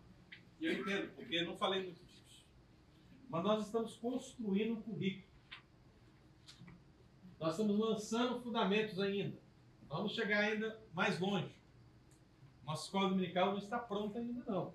Tem muitos outros passos. Mas é aquela coisa, eu estou dando ainda o leite. Nós vamos chegar ao churrasco com barbecue. Deu para entender a diferença? É isso. Então nós estamos caminhando, vamos chegar lá. Essa organização vai chegar nesse ponto. Então, querido, é importante que você entenda essa realidade quando se fala de currículo. Então, eu sempre, sempre coloco conteúdo de aula, porque é importantíssimo que você tenha um material oferecido pela igreja, porque está sendo construído um currículo, um tema, um assunto, um foco a ser ministrado a todas as classes, igualmente. Não é o que sai da cabeça de cada um. Deu para entender a diferença? É isso. É um caminho, é uma linha que está sendo. É como um trilho de trem. A igreja coloca o trilho e você sobe no trem e vai. Tem um que olha para a janela, o outro caminha dentro, mas está todo mundo o quê? No trem. O pessoal que lá de Minas, que lembra do trem Vitória Minas, né? Já que eu estou querendo fazer isso aí. Então estamos construindo. E eu tenho colocado sempre conteúdo e recursos visuais. Porque, meu irmão, departamento infantil sem recurso visual é manco. É igual uma moeda. A moeda tem cara e tem coroa. Se você tira coroa, não é moeda. Se você tira cara, não é moeda. A moeda é cara e coroa. Então, no departamento infantil, ensino é material de apoio, conteúdo de aula ser ministrado com recurso visual. Se não tiver recurso visual com material de apoio, você está manco. Deu para entender, irmão? Muito bem. Seguindo, características. Recomenda-se que o aluno leve o material para casa. Veja, valorize muito a revisão. Valorize a revisão. Revise o que foi falado na última aula. Revise e faça a transição para o que está sendo ensinado agora. Aumenta-se o período de ensino, 12 a 15. Você pode dividir, use canções nos intervalos e sabe usar as canções, meu irmão. Se você quer que a criança descanse, você não vai falar é, para ela ir, é, pular, né, e tal. Você quer que ela descanse, canções tranquilas. Se você quer que ela fique animada, você canta uma canção animada. Você tem que aplicar aquilo a qual você está tentando levar a criança. Né? Então, imagine o seguinte: no momento de confissão, o presbítero Estevão está lá dirigindo o culto, momento de confissão. Então vamos confessar os nossos pecados, mas nós vamos aqui ouvir uma canção, nos preparando realmente para colocar nossa vida na presença do Senhor Jesus. Né? E aí começa o quê? Celebrai com júbilo, Senhor, todos moradores da terra. Não, pode até celebrar, mas tem a ver com confissão? Não. Não tem. Como é que você vai, vai olhar para si, reconhecer o seu pecado naquele momento e se apresentar diante de Deus com, com essa alegria toda e, e, tal? E ainda o pessoal levanta a mão e pula. Pastor Pedro, né? Não. Veja. Adapte a canção ao momento da sua aula. Então, você precisa ter um, um conhecimento de música, não técnico, mas de quantidade de músicas para saber qual música você vai utilizar em determinado momento. Porque se você planejar na sua aula, ah, eu vou cantar essa e essa e essa música, mas na hora, na hora, você perceber que o momento pede outra música, o que, que você vai fazer? Se você usar aquela, mesmo sabendo que não é ideal, você vai dar um tiro no pé. Deu para entender, queridas? Muito bem. Haja menor em salas menores. Gosta de sentar. Coloque jogos. Já é uma idade ótima para colocar jogos. Tem alguns jogos bíblicos interessantes que podem ser colocados aqui. A curiosidade está em alta, como eu falei, a questão das perguntas. A memorização é uma estratégia excelente, porque a memória dessas crianças está desenvolvida, irmão. Não 100% desenvolvida, mas comparando com o 0 a 2. Porque nós estamos falando aqui da última faixa etária do departamento infantil. Então, essa faixa etária comparada com o 0 a 2, a memória está o quê? Avançada. Então, aqui, você poderá exigir mais dessas crianças. E eu preciso que você exija mais delas. Porque se você... Vou tentar fazer aqui uma, uma figura, né? É, imagina o seguinte. Um bebê vai conseguir tomar quantos ml de leite? Não sei, né? Já passei muito tempo? Vamos imaginar que ele beba 200 ml. Vamos imaginar, tá? Só para você entender o que eu estou querendo. Então você dá 200 ml para ele. Agora, se você chega lá na classe de 9 a 10 e oferece os mesmos 200 ml, o que, que vai acontecer com essa criança? Ele vai passar fome. Então você precisa entender o desenvolvimento da criança e quando chegar aqui, ah, ela está com a memória mais desenvolvida, o que você vai fazer? Pode dar mais leitura. Corre atrás disso, irmã. Faça essa memória ser desenvolvida. Lembra daquela frase lá no início que eu falei, citei, de Sib Eve? O que, que ele diz? A mente da criança está o quê? Desenvolvimento, está ali, ó, ligada. Então use isso. Porque se você não usar, ela vai ficar o quê? Boring. Boring. Por quê? Porque você não está dando para ela o que ela precisa.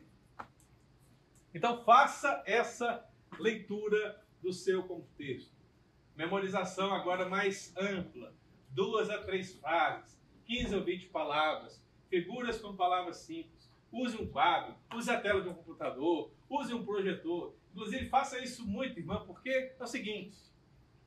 Eu vou falar isso quando eu falo dos recursos visuais. Vou deixar para falar lá que é melhor. Né? Muito bem. 9 a 10. Professores, marca suas perguntas aí. Agora é o seguinte. Utilizando os materiais de apoio. Essa frase de Bruce e Karen Breakwright. Olha aqui. O visual pode fazer num instante o que uma palavra não pode fazer. O visual ilustra e esclarece detalhes no momento. Uma pessoa lembra-se mais daquilo que vê, daquilo que ouve. O conteúdo é importantíssimo.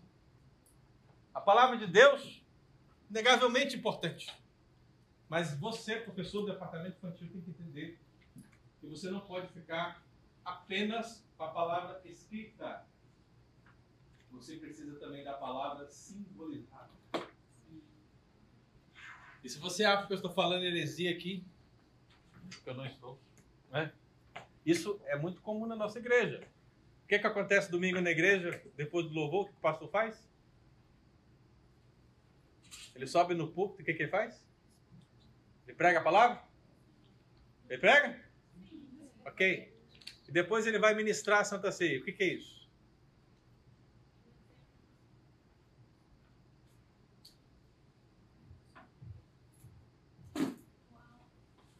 A Santa Ceia, meu irmão, é a palavra simbolizada.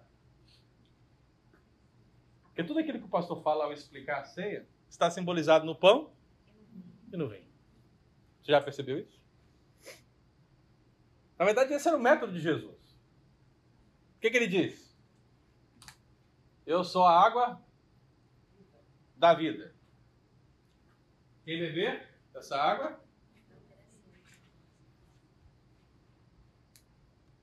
desta água. Não é de uma água, uma coisa assim até é desta água. Jesus estava apontando para ele, mas usando o quê? Um recurso visual. E lá estava Jesus. Jesus estava passeando, dia lá, olha aí, ele chega, olha as searas, as plantações e tal. E aí ele começa a pregar sobre o reino de Deus. E o reino de Deus é semelhante a um grão de mostarda. Aí ele pega aquele grão de mostarda. Você tem uma pinta aí na sua mão? Quem tem pinta na mão? Quem tem pinta na mão? Ninguém tem pinta na mão? Olha a sua mão. Olha só. A Rúbia tem uma pinta na mão. Tem uma pinta na mão? Olha para a pinta na sua mão e agora. Se ela for pequena, igual a da Rúbia, esse é o tamanho de uma semente de mostarda israelense. É porque a sua é menor que a dela. Você nem está vendo. Veja o seguinte, irmã. Preste atenção. A semente de mostarda negra, que é a semente de mostarda de Israel, que Jesus utilizou, ela é tão pequena que é quase imperceptível. Por isso que eu usei a pinta, porque se você olha para sua pele e vê a pintinha, ela está lá. Mas ela é tão pequenininha, mas ela está lá. O que Jesus quis dizer? O reino de Deus é semelhante ao crescimento de uma mostarda. Ele começa insignificante. Começa pequeno, com um homem de Nazaré, que ninguém dá nada para ele. Mas assim como o grão de mostarda, ela se transforma numa árvore de três metros. E os seus ramos se estendem. E as aves vêm fazer ninhos. O que, é que Jesus está querendo dizer? O reino de Deus começa pequeno, mas ele vai crescer e vai estender os seus ramos às nações. Porque os pássaros são símbolos das nações. Veja só. Recurso o quê? Visual. Agora faça um exercício na sua mente depois e olhe as pregações de Jesus e me diga quantos recursos visuais ele utilizou nas suas mensagens. Aí você, no departamento infantil, sabendo de todas aquelas noções didáticas sobre as faixas etárias, entendendo que as crianças precisam ser alcançadas nos cinco sentidos, você só usa a palavra escrita. Use a palavra escrita e a palavra simbolizada. Porque isso fará o seu ensino ser eficiente, não manco. Lembre-se da moeda: coroa e cara. Cara e coroa. Então, o que temos para falar acerca de utilizar os materiais de apoio? Justamente isso. Jesus ele não se escravizava a isso, ou seja, sem isso eu não posso fazer. Não. Às vezes ele usou a palavra, simplesmente a palavra, e em muitos momentos ele usou a palavra com recurso visual. Jesus não estava escravizado ao recurso visual. Nenhum professor aqui deveria, pelo menos, chegar na Merinha, como diretor do departamento infantil, e falar: Merinha, se eu não tiver um recurso visual, eu não dou aula. Porque o pastor Ângelo falou que tem que ter recurso visual. Nenhum professor pode falar isso, porque você não pode ser dependente do recurso visual. Você tem que ser dependente do Espírito Santo. Agora, como professora e professor, você precisa se fazer de tudo para ter tanta palavra bem colocada no seu coração e ministrada, como também simbolizada no visual. Então, com sabedoria, aplique os recursos. E quais são os recursos? Eu fiz aí um levantamento, nossa irmã Claudete aí nos deu esse levantamento. O que, que a igreja tem? Professores, aqui ó. O que a igreja tem? A igreja tem fantoche, papéis diversos, campeador, palite, picolé, isopor, algodão, cartolina, EVA, feltro, tinta, pincel. A igreja tem tudo isso aqui. Tem bem. É, isso aí é só as coisas mais grossas, né? Coisa mais. É, tem, tem muita coisa aí. Mas é o seguinte: é importante que você saiba o que o departamento infantil dispõe. Por isso que coloquei aqui para você ver. Né? Agora, nenhum departamento infantil do mundo vai ter tudo que você precisa. Eu, só, eu posso. A parte, a parte. A gente sempre orienta que se eles precisam de alguma coisa, se eles avisarem com antecedência, a gente tem como providenciar. Você sabe disso? Não. Tá sabendo? Não não. É porque você é nova. O treinamento é bom para isso. É. Então, assim- com antecedência que a gente providencia. Se não tiver, a gente providencia. Nós temos isso. E se você quiser alguma coisa que talvez não tenha, o que, que você faz? E vamos providenciar, ok? Mas veja, nenhum departamento infantil tem tudo. Tem. Quisera eu que todos tivessem o melhor do melhor do melhor, mas não tem. E nesse sentido, irmãos, é importantíssimo que vocês usem os recursos que vocês têm. Vocês têm um recurso na mão hoje. Eu lembro que eu fiz um congresso, veja só, eu fiz um congresso de educação infantil na segunda igreja que eu pastoreei em 2007. Em 2007, a internet já tinha um, já estava assim, era um Orkut da vida, né? Já tinha algum desenvolvimento, mas não era aquela coisa que é hoje. Então eu lembro que naquele congresso eu trouxe preletores de Belo Horizonte, da APEC, um monte de lugar, e eles trouxeram material, botaram lá o stand, aquele monte de coisa linda, maravilhosa, que bênção que foi, e era aquilo que tinha à mão. Se você não fizesse um evento como esse, chamasse as pessoas para que elas pudessem ter acesso ao material, pegar o material, levar o material para a igreja para usar, isso não aconteceria. Elas teriam que criar da cabeça delas ou copiar de alguém. Isso é tudo mais difícil. Agora, hoje não.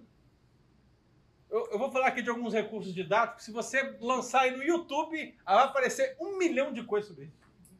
Vai mostrar para você, em, em termos de definição, como fazer, com todos os materiais possíveis. Você tem hoje um universo na sua mão. Use isso para criar talvez o seu próprio material, né? dar dicas para o departamento infantil ter o seu material, mas não se limite. Use o que está à sua disposição para crescer. Então veja, uma das dos materiais de apoio que eu cito para as irmãs é o avental didático. Quem conhece esse material? Algumas conhecem? Esse aqui é excelente. Esse aqui é muito bom porque ele está em 3D, né? Ele tem cores e, e de fundo, sombras. Então esse aqui é excelente, né? Esse material pode ser feito de vários materiais, EVA, feltro, é, coisas. Mas basicamente é o seguinte: aquele avental de cozinha que você usa para cozinhar, né? Você coloca um avental que você constrói, coloca aqui e você tem as figuras separadas. Você pode criar uma pasta com várias figuras, histórias completas com as figuras. Nesse caso aqui está contando a história de Jonas, de Nínive. Então tem a figura das casas, tem a figura da placa, tem a figura do barco, tem a figura do mar. Então você pode montar tudo isso, criar esse material e guardar. E quando for contar essa história, pegar, vestir e aí você vai contando a história e vai colocando em você as peças. No avental. E a criança está olhando para você enquanto você fala e ela está ouvindo a palavra e vendo o quê? O visual. Você está apresentando o conteúdo, aplicando juntamente com o, o visual. Então, o avental didático é uma excelente ferramenta. Se você nunca viu, meu querido, pesquise no YouTube avental didático, EBD. Coloque as palavras-chave. EBD, avental, ensino, criança de 0 a 2. Vai aparecer lá um milhão de situações. Se você. Eu usava muito tapete didático, que aí de 0 a 2, porque eles ficam todos sentados, então eles visualizam. Você vai contando a história e eles vão colocando as figurinhas. Então, Por quê, Adriano? Porque o princípio que está no avental não é só para o avental. Né? Quando você lança no chão, o que você está falando é quase que um flanelógrafo, eu vou dizer o seguinte, mas um flanelógrafo de chão. Porque o princípio está aqui para você contar em pé e de frente. Mas se você está assentado no chão, por que não colocar no chão? Na classe de 0 a 2, por exemplo, para as crianças possam pegar e manusear as figuras. Por que não? Então daí que está a questão do professor adaptar a noção didática à sua realidade. no avental até funciona, só que a questão é que, como tem várias crianças e são pequenos, então não dá para você. Então, no chão, como o espaço você faz um tapete bem maior, então dá acessibilidade para todos participarem naquele momento. E aí que está o fio da meada. Em qual faixa etária essa estratégia funcionará melhor? Você tem que fazer essa leitura, professor. Isso não é algo para ser aplicado em todas, infalivelmente, não. Você tem que fazer a leitura da sua, da sua sala. Então, o avental didático, né, é uma bom, um bom recurso para que você possa utilizar. Aqui tem alguns outros modelos. Ó. Você tem aqui uma usando a Bíblia, né? E aqui, naturalmente, é para ficar alegre, ficar lúdico enquanto ela fala. Aqui você tem uma versão de avental do chamado livro de cinco cores, que eu acho que todos conhecem, né? O livro das cinco cores, todos conhecem? O princípio é o mesmo, né? Sempre, né? O coração sujo, Jesus entrou no coração, houve paz, né? É, é isso aí. E aqui você tem um avental que conta o quê? Acerca do Éden, né? Então, tudo isso aqui, irmãos, são alguns exemplos. E se você pesquisar, eu daria dica para vocês utilizarem o Pinterest. Quem não usa ainda, né? usem o Pinterest, porque o Pinterest tem várias pastas lá que podem te ajudar, tá bom? Se você não tiver muito acesso à internet, eu posso te mandar um link para você poder acessar também. Vamos lá, gente, que senão meu tempo não dá, hein? Flanelógrafo. O flanelógrafo é o mesmo princípio do avental. Mas basicamente ele é o quê? Vou botar aqui direto o exemplo para você ver. Veja. Esse flanelógrafo, ele é como uma superfície plana. Esse material, seja um material de veludo, de EVA ou de feltro, ele é o fundo. E aí você tem esse quadro, veja que é um quadro alegre, um quadro atrativo, e aqui você vai fixando o quê?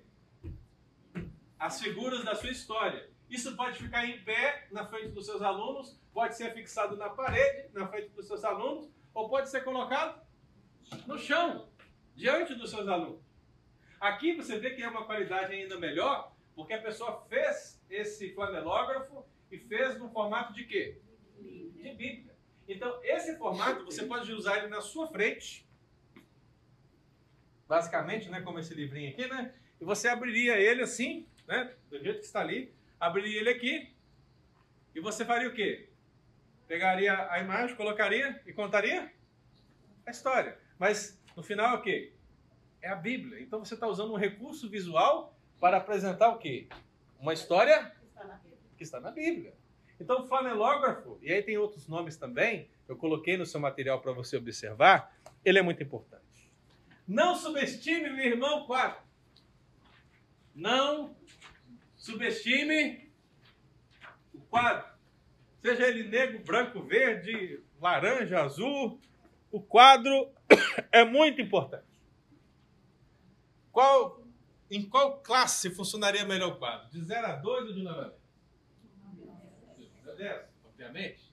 Então você pode usar o quadro para escrever, você pode usar o quadro para as crianças escreverem, você pode usar o quadro para colocar as atividades das crianças, você pode usar quadros temáticos como esse, que mostra a rotina da sala.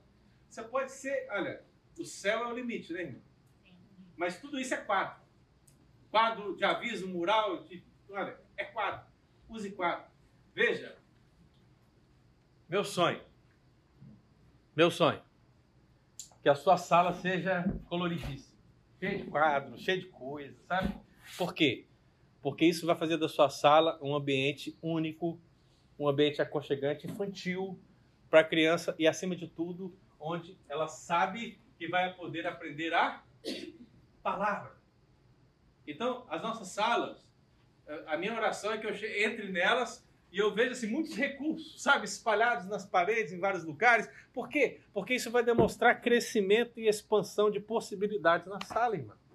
Isso é muito interessante nos Estados Unidos. Você já entrou numa sala dos seus filhos? A sala de kindergarten aqui. É um negócio extraordinário, não é? Porque tem tudo na sala, gente. É um negócio. Não é igual no Brasil que você entra e só tem as carteiras e o quadro verde lá na frente, que é a coisa morta, né? Mas tem- Quanto tempo que você não está no Brasil, né? Ó, obrigado. Então assim, então, assim, comparado com o Brasil, as salas aqui dos Estados Unidos são salas muito mais interativas, com muito mais recursos, uma coisa assim, é espetacular. Eu acho, eu acho incrível. Então, faça da sua sala um ambiente próprio para as crianças, ok? Agora, se você pode ou não fixar alguma coisa, você pergunta junto à diaconal. É. Veja, irmão, fantoche! Fantoche! Muito importante! Olha, por mais que essas crianças estejam envolvidas com Netflix, celular, iPad, videogame, PS4, PS5, PS25, não importa. O fantoche chama atenção. O fantoche prende atenção. O fantoche é um ótimo material de apoio. Mas saiba escolher o fantoche, meu irmão. Fantoche de espuma. Quem trabalha com fantoche sabe. O Beni sabe. Né? Mas uma questão fundamental de um fantoche é que ele tenha maleabilidade na boca. Se você tem um fantoche com a boca dura, você não vai conseguir falar um minuto com ele. Aí vai ficar um fantoche doido lá, um negócio meio esquisito, né?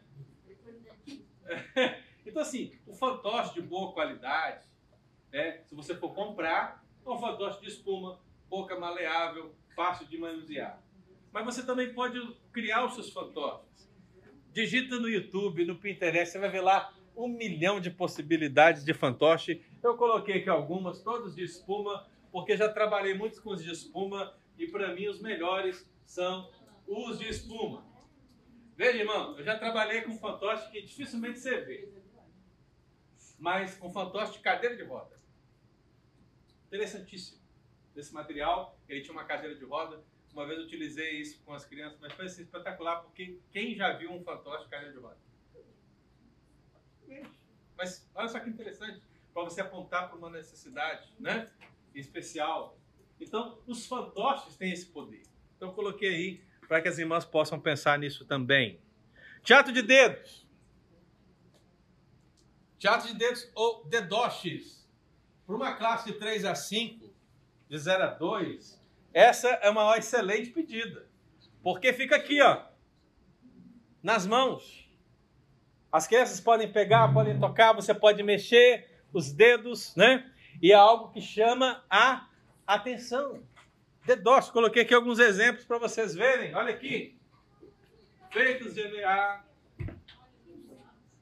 os dias da criação, os discípulos, a criação contada, o livro de cores. Veja, o princípio é o mesmo. O princípio é o mesmo. Então, a sua criatividade pode fazer que os dedoches sejam um recurso visual excelente para sua sala. Então, talvez assim, a igreja não pode adquirir, mas será que você, que é hábil com as mãos, não pode construir um desses? Olha só, hein? E abençoar o departamento infantil para que outros professores possam utilizar? Então pense nisso, irmão. pesquise. Olha, se você quer fazer um desses, é só pesquisar. Como fazer um dedoche dos 12 discípulos. Escreve isso aí que você vai ver, vai aparecer. É só você ter a boa vontade de querer fazer, né? É.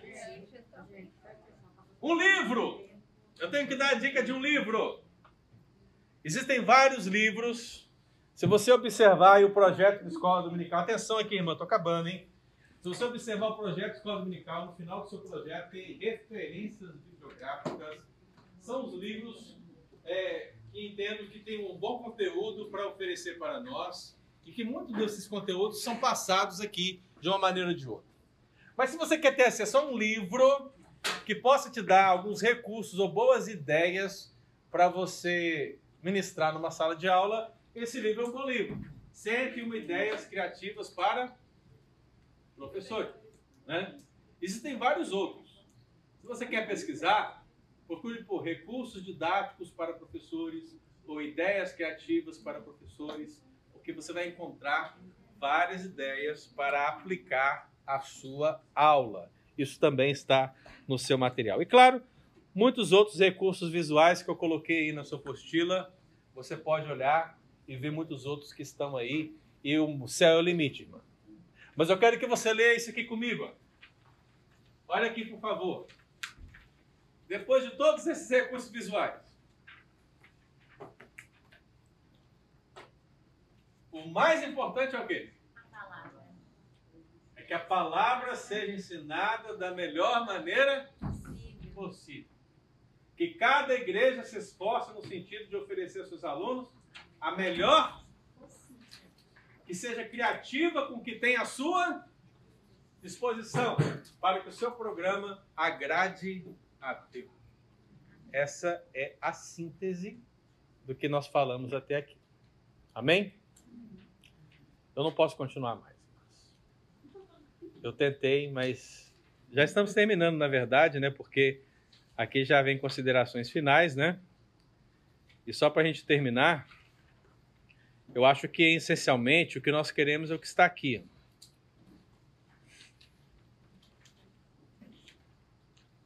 Lucas 2,52.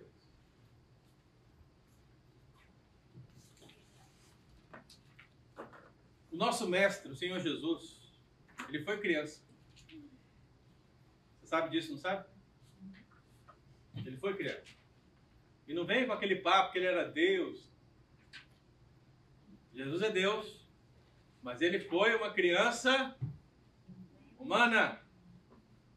E como criança humana, ele passou por todas as fases dessa infância.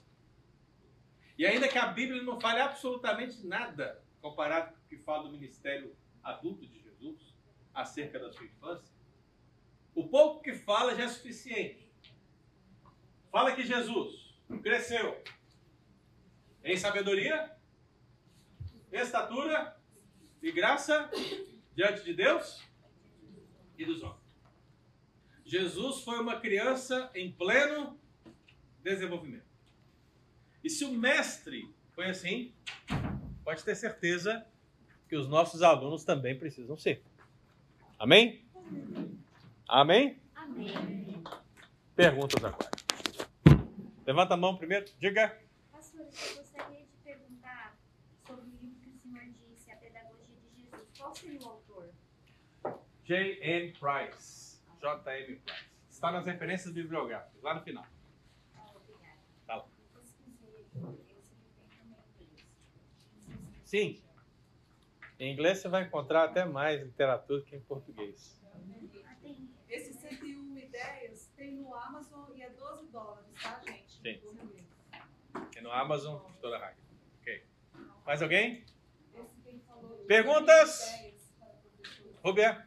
Qual o momento que, o, que a criança passa para uma próxima sala? De acordo com a idade dela, que ela está desenvolvendo, ou com a idade dela?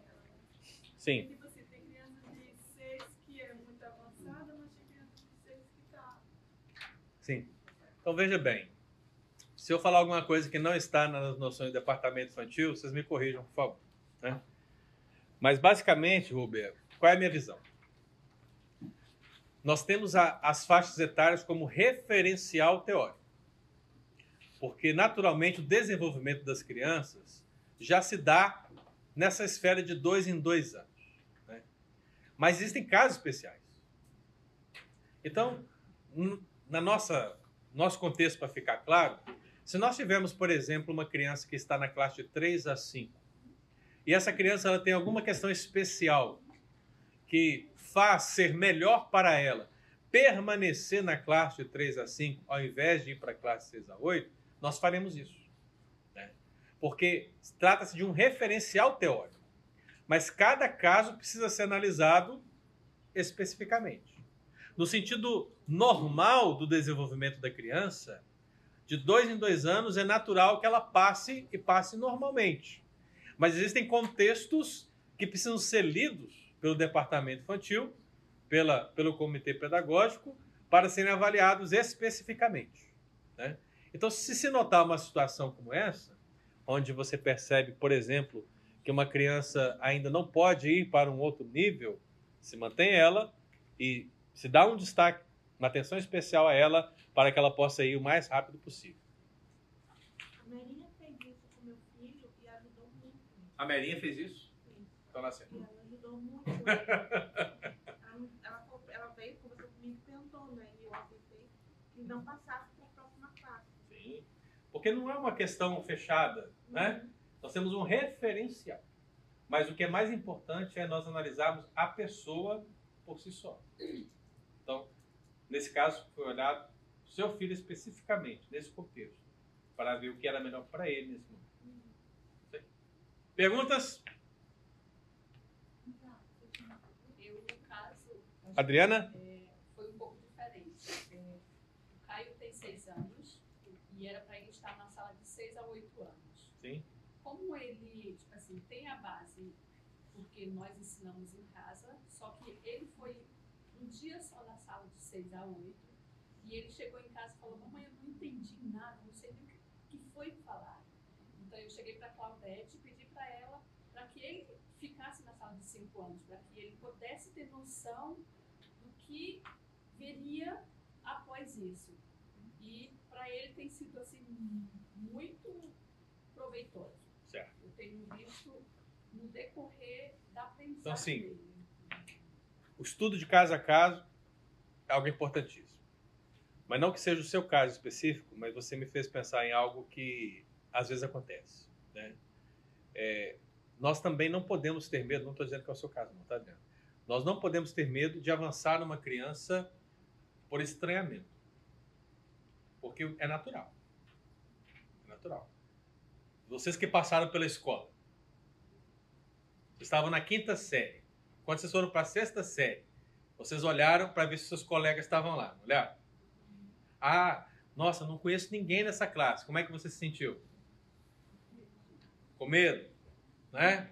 Ah, eu queria voltar para minha sala anterior. Você não pode, você tem que avançar. Não é assim que funciona? Aqui, aqui, até diferente do Brasil, eu acho que as crianças já estão acostumadas, porque eles sempre não estão com os mesmos a- amigos na próxima classe. Também, né? Mesmo Porque- sendo na mesma escola. Sim, o que eu quero dizer é, nós não podemos ter medo de avançar, porque a criança, ela não sabe nesse sentido que é melhor para ela encarar um novo desafio. Mas o professor tem que saber que é. Mas o caso dela é Não, o caso dela é diferente. Não, porque lá é 6 a 8, né? Uhum. Só que ele tinha acabado de, como dizer, virar 6, né? Sim. E lá só tem criança de 8. Não tem um de 6. Então, ficou A diferença era muito grande. sim. Aham. Sim. E, e também eu vi porque é, na outra igreja que a gente estava não tinha escola bíblica. Então tem essa diferença muito grande. Então, para mim, eu vi por esse lado. E foi muito Não bom. sei se eu, se eu estava. errada. Não, está Porque correto. por mais que a gente tente amenizar, querendo ou não, é uma diferença. Muito grande. Por isso que o ideal seria que a nossa escola dominical tivesse dois em dois. Dois em dois. Vamos chegar lá ainda. Vamos chegar quando essa turma de 3 a 5 avançar a idade. Aí a gente vai dividir. Diga, Beni. São muitos. É, tanto no ensino secular,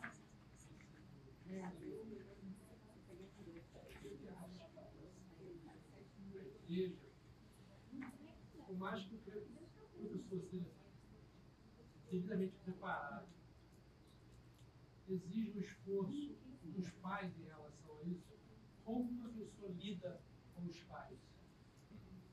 Da mesma maneira que um pastor lida com os membros. Né? Porque assim, qual é a máxima da igreja? Examinai as escrituras, porque julgais nela até a vida eterna. O membro lê a Bíblia? Não lê. O que, é que o pastor fala? Examinais as escrituras, porque julgais ter nela o quê? O membro lê a Bíblia. O que, que ele diz? Examinai ele vai batendo, batendo, batendo e pedindo a Deus que toque o coração. Porque essa obra não é minha, não é sua, não é nossa. A transformação da pessoa, seja da criança ou do pai, é obra de quem? Do Espírito. Mas você está fazendo o seu papel? Qual é o seu papel? É dizer, é falar, pai, você estudou a lição com seu filho? Pai, traga a lição. Pai, não esquece. Pai, pai, pai. É isso. Sim.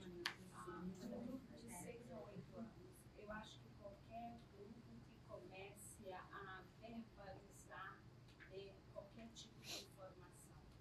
Eh, eu acho muito importante jogos para esse grupo. Eh, Eu vi colocou no grupo de 9 em diante, mas é muito importante para eles porque eles memorizam.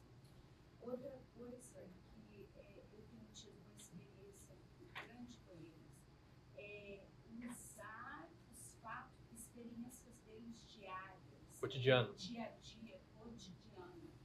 E, e por último, é só, eu só quero adicionar isso aqui. Escuta. Gente, não é só falar. O professor precisa parar para escutar. Você falou três coisas importantes. Primeiro, cada quando você apontou, ah, eu acho que tem que ser utilizado aqui, certo? Porque o professor, eu dei aqui as noções, você, professor, olhou, não, mas isso aqui funciona no meu contexto de sala. Use, né? Por isso que nós colocamos todas as salas para todos verem, né? Porque de repente um conceito serve aqui e acolá. Então isso é flexível, são noções. Então você está certo nisso. Segundo, a questão do cotidiano. Quando eu falei aqui, usando o exemplo de Jesus, nos seus recursos visuais, foi o que Jesus fez o tempo todo. Ele usou o cotidiano. Né? Então nós precisamos levar para o cotidiano das crianças a palavra da mesma maneira que nós vemos na Bíblia, o Senhor utilizando. Né? E terceira coisa que você falou foi o de estudar. Né? A escutar. Né? Escutar, no caso, o quê? As crianças? Fundamental. Dar a elas a capacidade de se expressar. Elas já vão ter isso. Nós não podemos cercear a expressão das crianças. Porque se nós cessearmos, nós vamos estar cometendo um pecado gravíssimo. Qual é o pecado gravíssimo? Nós estamos indo contra o que Jesus disse quando ele declarou: Deixai vir a mim os pequeninos. Quando você cerceia, de alguma maneira, a expressão da criança, está cortando a criança, como os discípulos fizeram com ela. Último pastor para falar, porque eu criei meus filhos aqui, né? Meu filho mais velho tem 30 anos. Uhum. Então, eu acho que a nossa cultura brasileira, ela choca muito com a americana, porque nós viemos de de uma educação, né? Não vou falar a minha idade, mas pai olhava para você e você calava. E, e assim, na, na minha época, a criança não falava, né? E, e hoje a educação, igual você falou, o mundo mudou. Então nós precisamos progredir também. E você só conhece o coração da criança se você parar para escutar o que está no coraçãozinho dele, né? E, e tem esse choque de cultura nossa, porque a, a maioria dos brasileiros, incluindo eu, né? é- é- é- a, a tendência nossa é, espera, deixa que eu falo. E o ensino produtivo, progressivo, ele não é assim. Correto. Parley? Ah, eu sempre, antes de eu começar a minha aula, eu, eu dou uma sondada neles, o que aconteceu durante a semana e se aconteceu alguma coisa que está ligada. Procuro sempre alguma coisa que aconteceu com um com o outro, o que está ligado com o tema, e eu uso aquilo que aconteceu com ele para começar a introduzir a minha aula. Jesus já fez isso uma vez? Acho que sim. Vou, vou fazer isso aqui. Então, me digam, quem o povo diz que eu sou? João Batista? Um dos profetas? Não, não. Cotidiano. Jesus está perguntando, o que que vocês estão ouvindo aí durante a semana a respeito? E eles assim, professores, sempre contam, oh, lá em casa aconteceu isso, na escola aconteceu isso, ai, como é Aí, vizinho aconteceu isso. Qual que é o fio de... Qual que, preste atenção, irmão. Qual que é a estratégia do professor nesse sentido aqui? A mesma de Jesus. Quem o povo diz que eu sou? Ou seja, o cotidiano dos discípulos. Aí os discípulos começam a falar. Jesus pega a ponte. Vamos supor que uma criança fala lá. Você está falando sobre a salvação. Aí uma criança fala assim: ah, a, a, a, uma pessoa lá não foi na igreja, alguma coisa seguinte. Aí você pega aquele momento ali e transporta para a sua lição. Leva o cotidiano para dentro da lição e a lição para dentro do cotidiano. Sabe o que eu acho mais interessante, Sim. pastor? Que eu geralmente costumo fazer quase a mesma coisa para Manuel. E eu percebo o quão, ah, quando as crianças elas interagem a partir dali. Por exemplo, um exemplo, é, se há algum problema ou se há alguma coisa que está relacionado, é, muitas das vezes a, pró- a, a amiguinha do lado pede exatamente por aquela ah, por aquele motivo ou por aquela aquela circunstância é, ela pede oração eu acho bem legal porque também temos esse momento de, de é, prayer request né de, de, ah, compartilhar os nossos é, nossas dúvidas os nossos ah, pedidos de oração e, e isso é uma coisa que tra- acaba trazendo também que acaba envolvendo é, não só o cotidiano, mas também algo que é futuro, que é sempre, Tá bom. sempre É isso aí. É isso aí. Irmãos, meu compromisso com vocês é 9 e meia, mas eu estou à disposição para responder as perguntas se vocês assim desejarem, ok? Mais perguntas? Aproveitem, aproveitem, aproveitem. Pastor, e quando acontece de, acho que uma ou outra começar a chorar, é, o ideal seria a gente chamar os pais ou tentar amenizar ali de uma forma mais cedo. O que que você Uhum. sugere? Então, naturalmente, é, há uma pessoa específica na situação que tem que ser analisada. né? Às vezes a criança é nova, ela estranha o professor, ela estranha a classe, ela estranha o ambiente, ela estranha um monte de coisas, né? Às vezes é uma criança difícil por determinadas situações, né? E às vezes é só uma questão de uma insistência do professor. Então tudo é um processo que tem que ser analisado. Via de regra, o que eu incentivo é que o professor se dedique ao máximo para fazer a criança adaptar ao seu local, porque ela tem que adaptar ao seu local. Se você toda vez que ela chorar, você tirar ela da sala, ela nunca vai se adaptar. Mas a gente vê o pequeno dela, que a gente nunca tirou e hoje quer ir. É isso que eu estou dizendo. Então assim, Só que existe também uma outra criança que os pais, eles choram e eles, e eles entram e Correto. tiram a criança. Então, o que que isso quer dizer? Então, não depende só do professor. Então, o que, que isso quer dizer, então? Não é uma ciência exata, é um processo. Mas nós podemos conversar com os pais. Claro, deve, né? Muitas vezes a criança vai ser retirada da sala porque é só assim que ela vai se acalmar com o pai. Outros momentos, talvez, seja importante que o pai esteja com a criança na sala para ela acostumar na sala.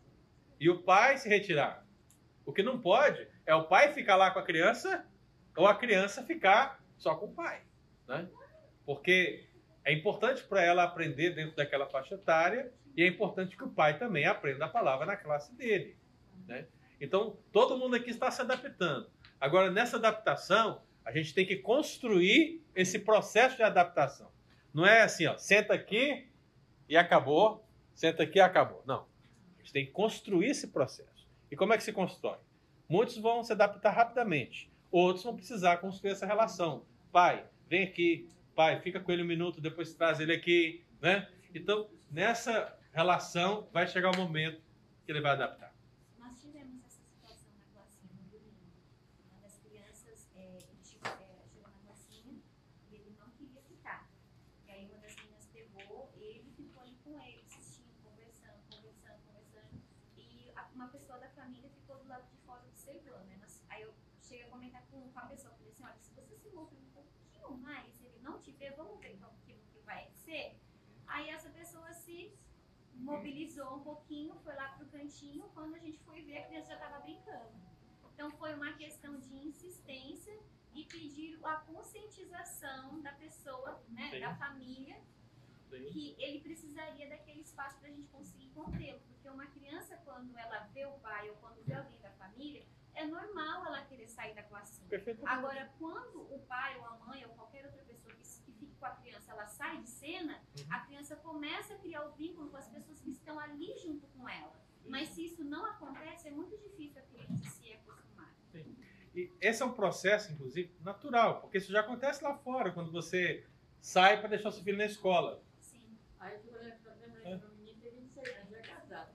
Quando eu primeiro de escola dele, o policial falou comigo assim, ele vai entrar e você vai ficar. Então chorando e eu chorando também. Foi na marra, né? Pois é. Mas assim, cortou o umbilical rapidamente, né? Então, assim, a gente precisa, atenção, irmãs, criar um processo sempre, ok? Nada nesse sentido é preto no branco. Não sejamos legalistas, né? Preto no branco. Não, tem que ficar aqui, ponta. Nada disso. Vamos ler, vamos ler os nossos alunos e as suas famílias, ok? Vamos ler, entender essa realidade. Mais alguém? Contribuições, perguntas? Alguém quer canjicão? Pudim? Pipoca gourmet? Então, irmãs, é o seguinte. Atenção, estamos finalizando. Eu queria agradecer a oportunidade de estar aqui com todos e todas, né? É, foi muito bom poder compartilhar um pouco desse conteúdo com vocês. Eu espero que vocês possam aplicar isso no dia a dia de vocês. Usem essas noções, atenção, queridas, usem essas noções para pesquisar algo a mais, para buscar algo a mais, que, que seja um princípio de algo ainda mais profundo para vocês, tá bom? E vamos construir junto aqui um departamento infantil cada vez mais forte em nome de Jesus. Amém. Amém?